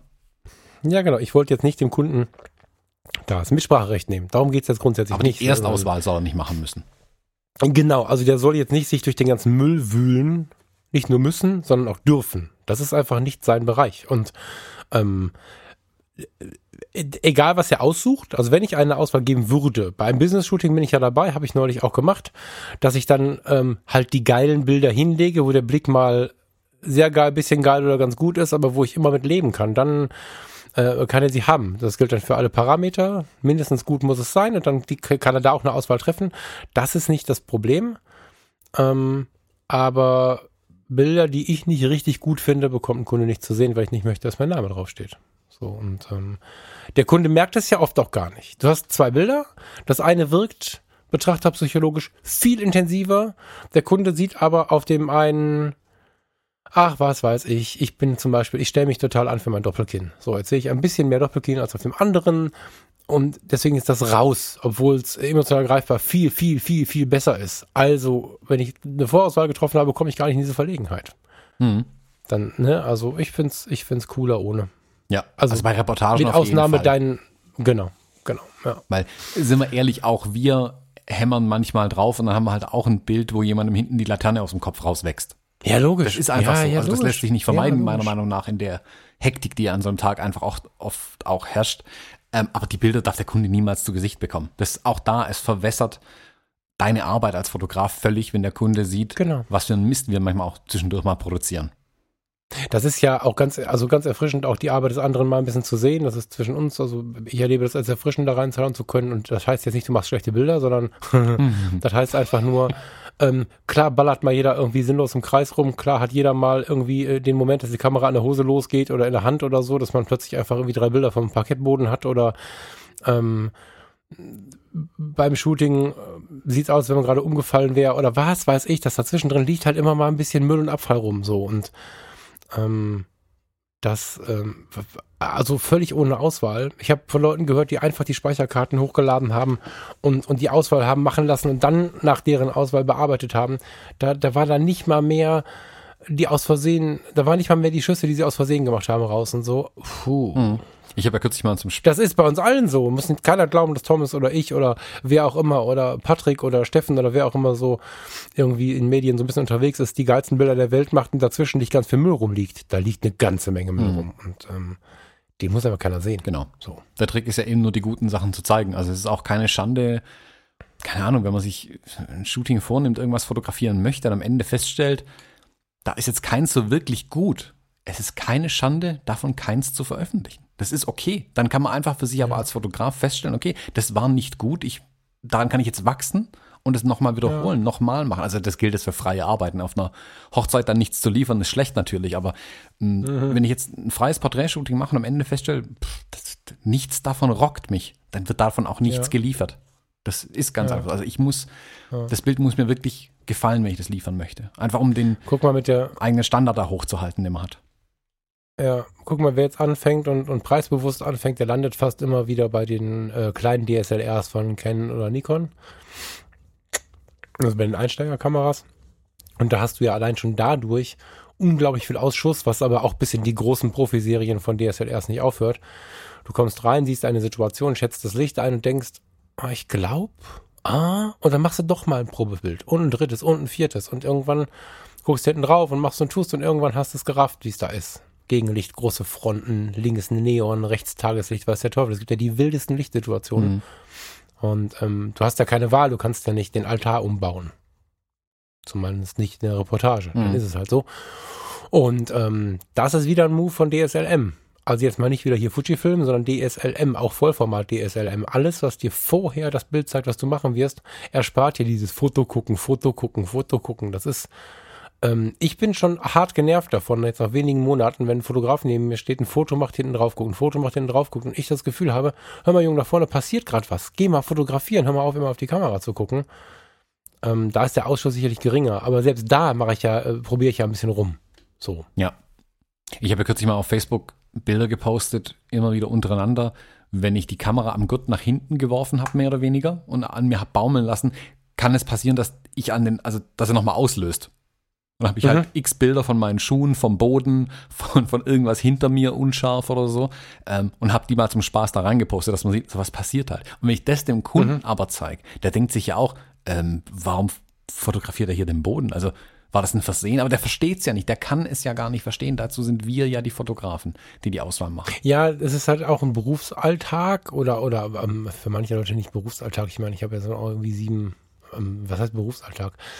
Ähm, es ist halt in dem Moment eine Routine und äh, jeder, der Routine lebt, der irgendwo in einem Job ähm, einen Job tut oder so, der hat immer die Momente, die einfach nicht so perfekt sind. Also in der Gastro grinst auch nicht jeder von morgens bis abends, wenn er alleine in der Küche steht, zum Beispiel. Und Mhm. natürlich äh, fallen Dinge runter, natürlich drückst du auf die falschen Knöpfe. Das passiert. Das wird Leute erschrecken, aber es passiert sogar den Piloten. Also das ist total normal.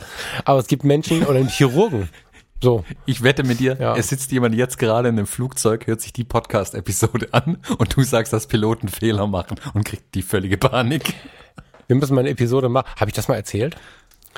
Ich habe Zivildienst am Flughafen gemacht und wir waren böse Jungs und haben uns ähm, von den Fernsehern, die da im Terminal hingen, wo die Leute gewartet haben, also in den Gates, so heißt das. In den Gates haben Leute gewartet und da liefen immer so, so Röhrenfernseher liefen da. Und dann hatten sie natürlich immer das richtige Programm eingestellt, damit es keinen nervös macht.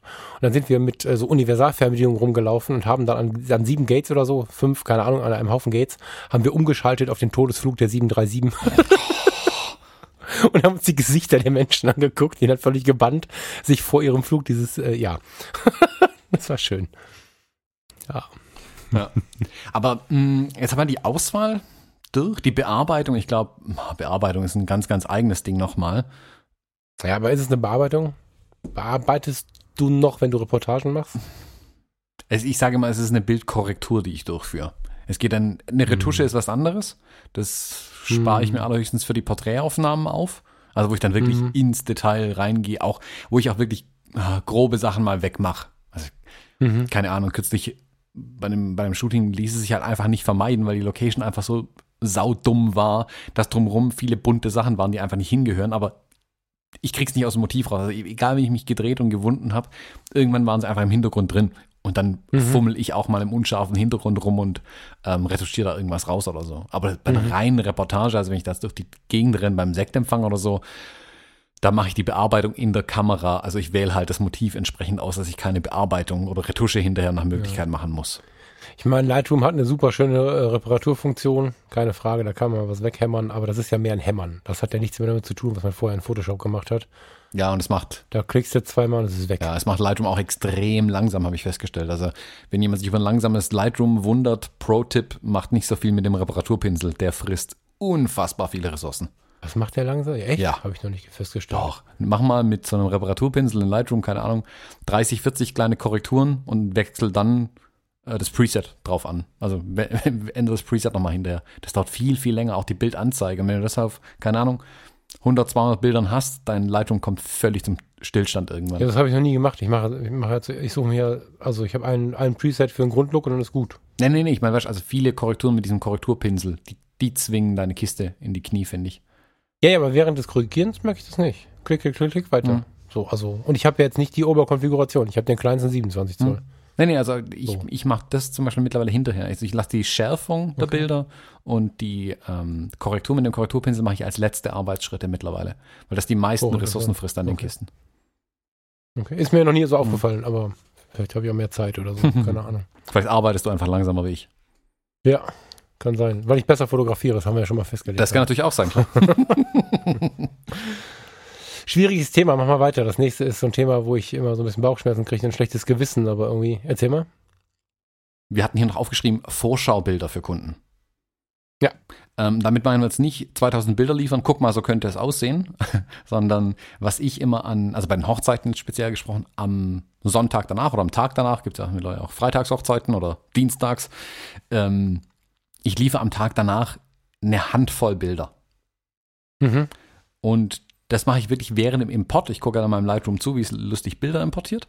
Und dann picke ich mir ganz explizit als allerersten Schritt drei, vier, fünf Bilder raus, die ich in Anführungszeichen bearbeite, sodass sie halt gut aussehen. Mit ganz, großen Anführungszeichen, dass sie sind nicht perfekt und nicht zu Ende bearbeitet. Und die schicke ich dann dem Brautpaar dann wiederum zu. Das kann mal ein Bild aus der Kirche sein, das kann von den Porträts sein, das kann ein Bild vom Tanz sein, das ist ganz unterschiedlich. Einfach fünf Bilder, die mir gefallen oder drei Bilder, die mir gefallen, wo ich sage, wow, da freuen die sich bestimmt drüber.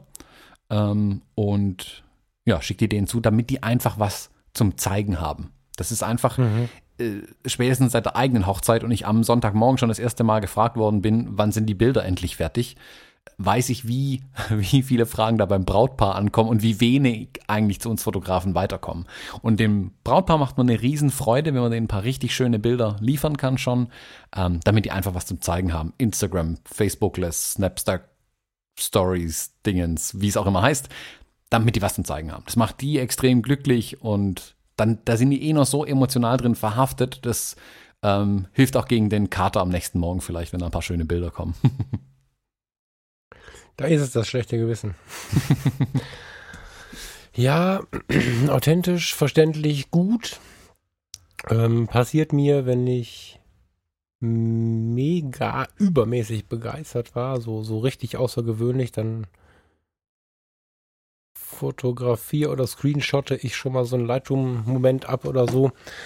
Einen Tag später irgendwie, aber meistens liegen halt die Bilder erstmal in der Kamera, dann importiere ich sie nach und nach. Manchmal dauert es eine Woche, bis ich anfange. Das darf dann auch schnell gehen, aber ich habe halt eine große Lücke drin und ähm, nee, also ich habe mir das ja schon, als wir angefangen haben, miteinander zu sprechen vor Jahren, vor Jahren, sind zwischen, ja, jetzt so langsam können wir so mhm. reden, ähm, ähm, war es schon so, dass ich das von dir gehört habe und gedacht habe, ja, das wäre schon cool. Aber ich krieg's nicht hin. Also bis jetzt noch nicht. Vielleicht, vielleicht kann ich das irgendwie zur Regel machen, aber. Ja gut, ich ja. habe einfach auch schon nicht mehr den Luxus, ähm, es eine Woche liegen zu lassen. Es hängt davon mit der Frequenz ja. zusammen, wie viele Hochzeiten wir beiden tatsächlich fotografieren. Also ich fotografiere jede Woche im Moment eine Hochzeit mindestens, manchmal sind es zwei mittlerweile. Ähm, ja. Wenn ich die dann wochenlang liegen lassen würde, das wird ja völlig über mich reinbrechen, das wird ja gar kein Ende mehr nehmen. Ähm, deswegen muss ich da schon schneller arbeiten. Früher, wo ich, keine Ahnung, fünf Hochzeiten im Jahr fotografiert habe, in der Anfangszeit, da konnte ich die auch ein, zwei Wochen liegen lassen und dann mit der Bearbeitung anfangen. Dann war ich aber auch nach einer Woche wieder fertig. Dann war es auch okay. Ähm, ja, wir liegen ja auch dieses Jahr da nicht gleich auf. Also da reden ja zwei miteinander, die im Prinzip ja auch nicht den gleichen Job machen. Ähm, ich erzähle viel aus Erinnerung, weil ich einfach dieses Jahr den Fokus wo ganz anders hatte. Ähm, das ist einfach 2018 jetzt so. 2019 werden wir da viel eher äh, darüber das Gespräch führen können auf, auf Augenhöhe. Es ist jetzt so, ähm, dass ich das jetzt ganz cool finde. So, ne? Vielleicht ist es nächstes Jahr wieder nötig. Mhm. Überhaupt keine Frage. Ja, also wenn ich mir vorstelle, ich müsste jedes Wochenende eine Hochzeit fotografieren, dann bräuchte es solche Regeln, die ich mir selber hier irgendwo hinschmiere, ähm, um das überhaupt zu überleben. Das ist einfach so. Was ja. mir da extrem geholfen hat, jetzt aber auf den letzten zehn Hochzeiten, sage ich mal. Ähm, ich fotografiere mit den Fujis ja in RAW den ganzen Tag. Ich schreibe keine JPEGs parallel bei den Hochzeiten, weil ich sie eh nicht verwende. Mhm. Was ich aber ja mittlerweile mache, ist so irgendwann zum Abendessen hin oder so, versuche ich ja den Brautpaaren auf diesem kleinen Instax-Drucker eine Handvoll Bilder auszudrucken, damit die ein bisschen was rumzeigen können, weil Gäste sind begeistert, guck mal, da gibt es schon Bilder und analoges Bild in der Hand ist einfach schön.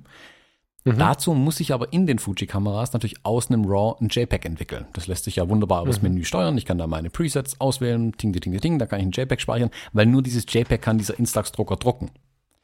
Der Trick ist dann, wenn ich dann am Sonntag die Bilder alle importiere, habe ich 3000 RAW-Files und eine mhm. Handvoll mhm. JPEGs. Mhm. Und diese JPEGs sind meistens die, die ich mittlerweile am nächsten Tag liefere. Ja, also ich mache diese cool. Bearbeitung in Anführungszeichen tatsächlich schon während der Hochzeit in irgendeiner Pause mal zwischendurch.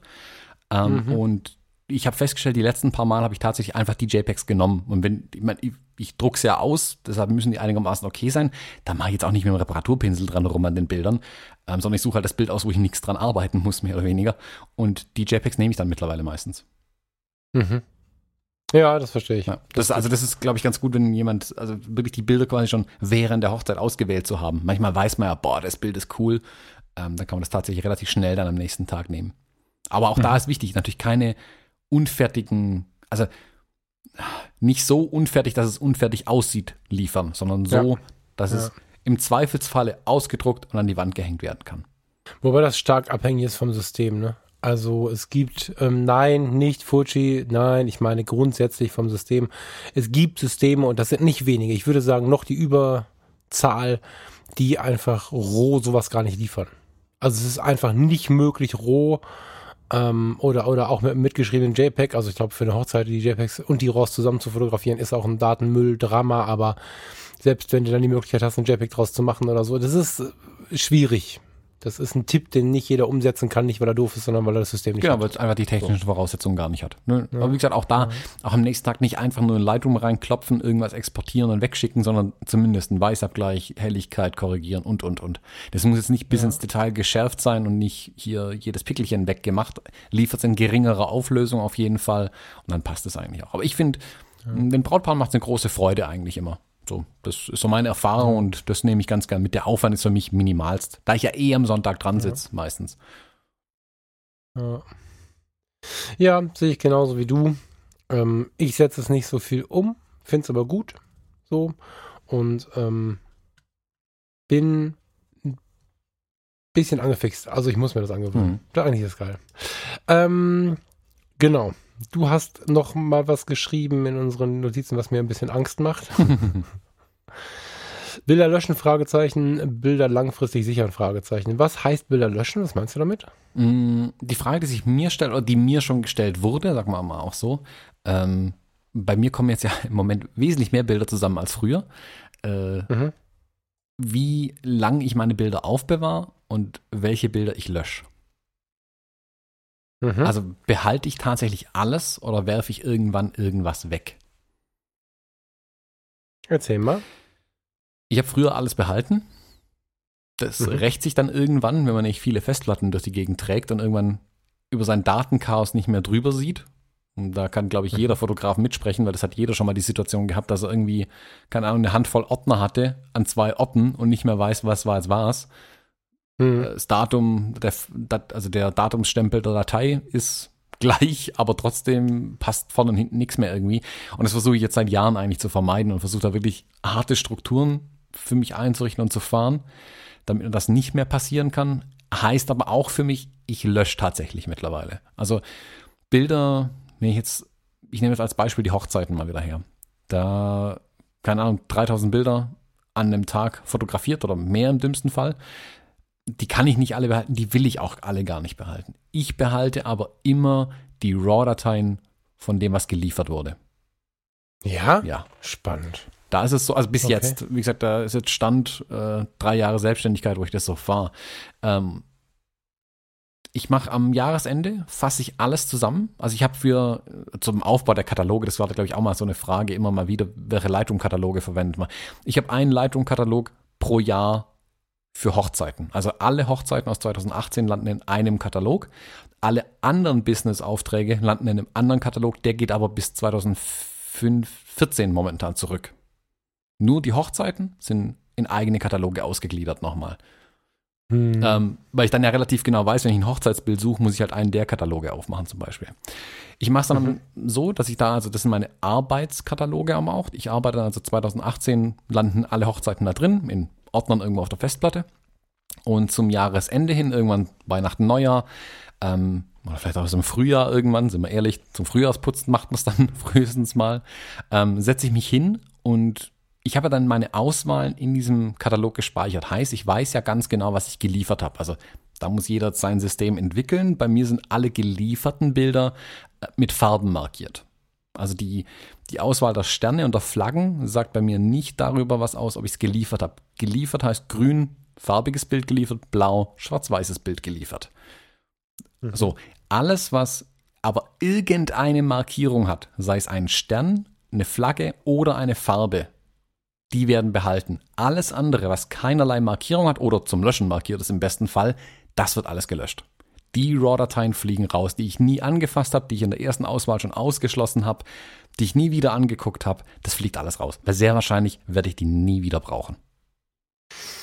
Ähm, Und vom Rest behalte ich die RAWs, packe Ja. die in einen großen Ordner rein, wo alle RAWs dann liegen, nehme dann aber alle Hochzeiten aus dem Jahr und alle gelieferten Bilder aus dem Jahr und packe die als JPEGs in einen anderen Ordner rein. warum das alles? Das JPEG-Archiv ist einfach für mich der schnelle Weg, das wiederherzustellen zu können, was ich den Brautpaaren geliefert habe. Wenn also ein Brautpaar anruft, Thomas, uns ist das Haus abgebrannt, unsere Hochzeitsbilder sind weg, das Album ist weg, die Festplatte ist weg, alles ist weg. ja, Dann muss ich nicht mein Lightroom von 2016 irgendwie versuchen wiederherzustellen, verstanden. wo die Presets sind. Warum? Ich finde es total nett, was du gerade Ja, erzählst. das ist einfach, ich habe es tatsächlich ist einfach Also Service. du siehst es als Service Ja. an? Okay. Okay, spannend. Ähm, ich finde es total nett, menschlich, voll dufte. Würde ich nicht tun. Also, ähm, wenn ich eine Hochzeit ausgebe, dann sage ich natürlich, halte ich die ein paar Wochen die Bilder und äh, für mich halte ich die auch länger und habe noch nie eine Hochzeit weggeschmissen, darum geht's nicht. Aber es kommt der ganz klare Hinweis dazu, sichert euch Ausrufezeichen, eure Bilder gut, Ausrufezeichen, wie auch immer ihr das tut. Ähm, nehmt euch sieben Speicherkarten, nehmt euch äh, 15 USB-Sticks, baut euch eine Cloud, ist mir egal, sichert sie euch. Ich sichere sie euch nicht. Mhm. In der Regel sichere ich sie schon irgendwie und behalte das Ganze, zumal bei mir ja deutlich weniger passiert als bei dir. Ähm, auch in der Vergangenheit ähm, mehr weniger passiert ist als bei dir, aber ähm, gerade deswegen, also wenn ich so viel machen würde wie du, ähm, würde ich das nicht tun, weil der Service wird so, so, so selten abgerufen, dass das für mich überhaupt keinen Mehrwert hat, da irgendwie ein System zu entwickeln, wie ich das unbedingt alles halten kann. Ich sag das den Leuten. Mhm. Ich habe ein Paar, was mich mal gebeten hat, so kannst du dir bitte auf die Bilder aufpassen. das war so ein, das war einfach süß und hatte keinen großen geschäftlichen Hintergrund und dann habe ich selbstverständlich gesagt, pass mal auf, ich habe dir jetzt doppelt gesichert, das passt schon. Ich möchte das aber nicht irgendwie anbieten als die Üblichkeit, weil ich einfach die Verantwortung dahinter sehr hoch finde. Den Aufwand, also Speicher, der ist hoch, extrem hoch, finde ich. Und ähm, wenn ich jemandem ein Auto liefere, habe ich auch kein zweites in der Garage, falls das eine mal Mhm. kaputt geht. Also, Ich bin auch voll bei dir. Bei mir So. steht sogar im Vertrag explizit drin, dass ich die Bilder nicht sicher. Das ist also keine Garantie, die meine Kunden haben. Ich sage das denen auch nicht, dass ich die Bilder habe. Es ist einfach nur, ich weiß, also bei Firmenkunden würde ich das niemals machen. Bei Firmenkunden würde ich die Bilder, alles, was nicht im Portfolio irgendwie wirklich wichtig ist, irgendwelche Bewerbungsbilder von vor drei Jahren, das ist mir scheißegal, die fliegen raus, Punkt. Ähm, das braucht kein Mensch mehr. Ähm, bei freien Projekten ist es eine ganz andere Party, aber ich bleibe jetzt bewusst bei dem, was wir an Kunden liefern. Bei den Brautpaaren ist es einfach so, ich weiß, ich habe es hier mit totalen Amateuren einfach zu tun, die denen Fehler passieren. Ich gehe einfach von mir selber aus, mir passieren auch Fehler. Und das ist so wichtig und so ein hochemotionales Thema, diese Hochzeit, mh, dass ich da zumindest auf die absehbare Zeit die Bilder behalten möchte. Nach ein paar Jahren werde ich sicherlich die RAW-Dateien löschen und nur noch die JPEGs vorhalten. Ähm, aber zumindest die werde ich versuchen, auf ein paar Jahre noch zu sichern. also machen wir das gleiche, ne? Das ist okay. Also ich, ich versuche die zu halten, darum geht's nicht. Und bis jetzt halte ich sie auch. Also ist ja jetzt so, ne? Aber ich möchte nicht gezwungen sein, die zu halten. Genau.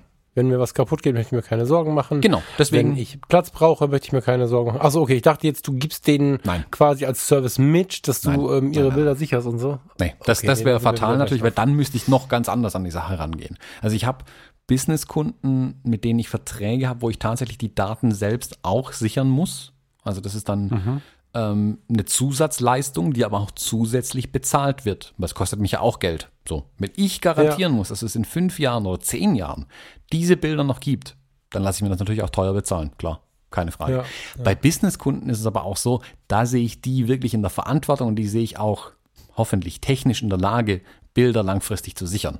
Ja, du bist optimistisch, aber ist Ja. ein anderes Thema. Ja gut, aber wenn ich da dem, dem der Marketingabteilung die Bilder ausliefer, muss ich davon ausgehen, dass die IT-Abteilung imstande ist, eine Datensicherung hinzukriegen. Also da kümmert sich ja jemand drum in der Firma. Jetzt bei dem. Brautpaar, da sitzt ja nicht einer im Keller und tauscht Magnetbänder aus. Da ist es ja manchmal, ich bin ja schon glücklich, wenn die sagen, sie haben es auf zwei Festplatten kopiert. Und das ist, wenn das Haus abbrennt, auch blöd, wenn beide Festplatten im gleichen Raum liegen. Also ich, ich halte es halt für Privatpersonen sehr, sehr, sehr schwer machbar, das tatsächlich zu machen. Äh, Also die Bilder wirklich so zu sichern, dass nichts passieren kann. Und wie gesagt, ich kann es besser, ich kann es einigermaßen abbilden bei mir im System. Von daher behalte ich sie. Vorerst mal die JPEGs zumindest auf die absehbare Zeit noch ein paar Jahre. Hm. Ich meine, mir ich glaube, ich habe das im Podcast schon erzählt. Mal letztes Jahr hat mich eine Braut angerufen ähm, und gefragt, ob ich denn die Bilder von ihrer Hochzeit noch hätte, ähm, weil Festplatte kaputt, was weiß ich, irgendwas war. Dann meinte ich, wie der Name nochmal war, habe mir den Namen ein paar Mal geben lassen. Ich war leider nicht der Fotograf, der die Hochzeit fotografiert hat. Also sie wusste nicht mal mehr, wer der Fotograf war. Das hast du erzählt, ja. Ja, ja, also der war natürlich dann gar nicht zu helfen, aber das hat mich auf die Idee gebracht, guck mal, die Leute haben tatsächlich das Problem, ähm, dass sie die Bilder halt vielleicht irgendwann mal, ja, weg sind. ja. Apropos weg, Thomas, ich muss langsam weg. Wir können dich hier nicht sichern auf Sauer. nee, jetzt, also ich komme wieder, aber jetzt muss ich langsam Ja. weg. Wir haben das Thema, glaube ich, auch gut äh, durchgekaut. Ähm, wenn da ja noch, jemand Fragen hat, gerne zu uns.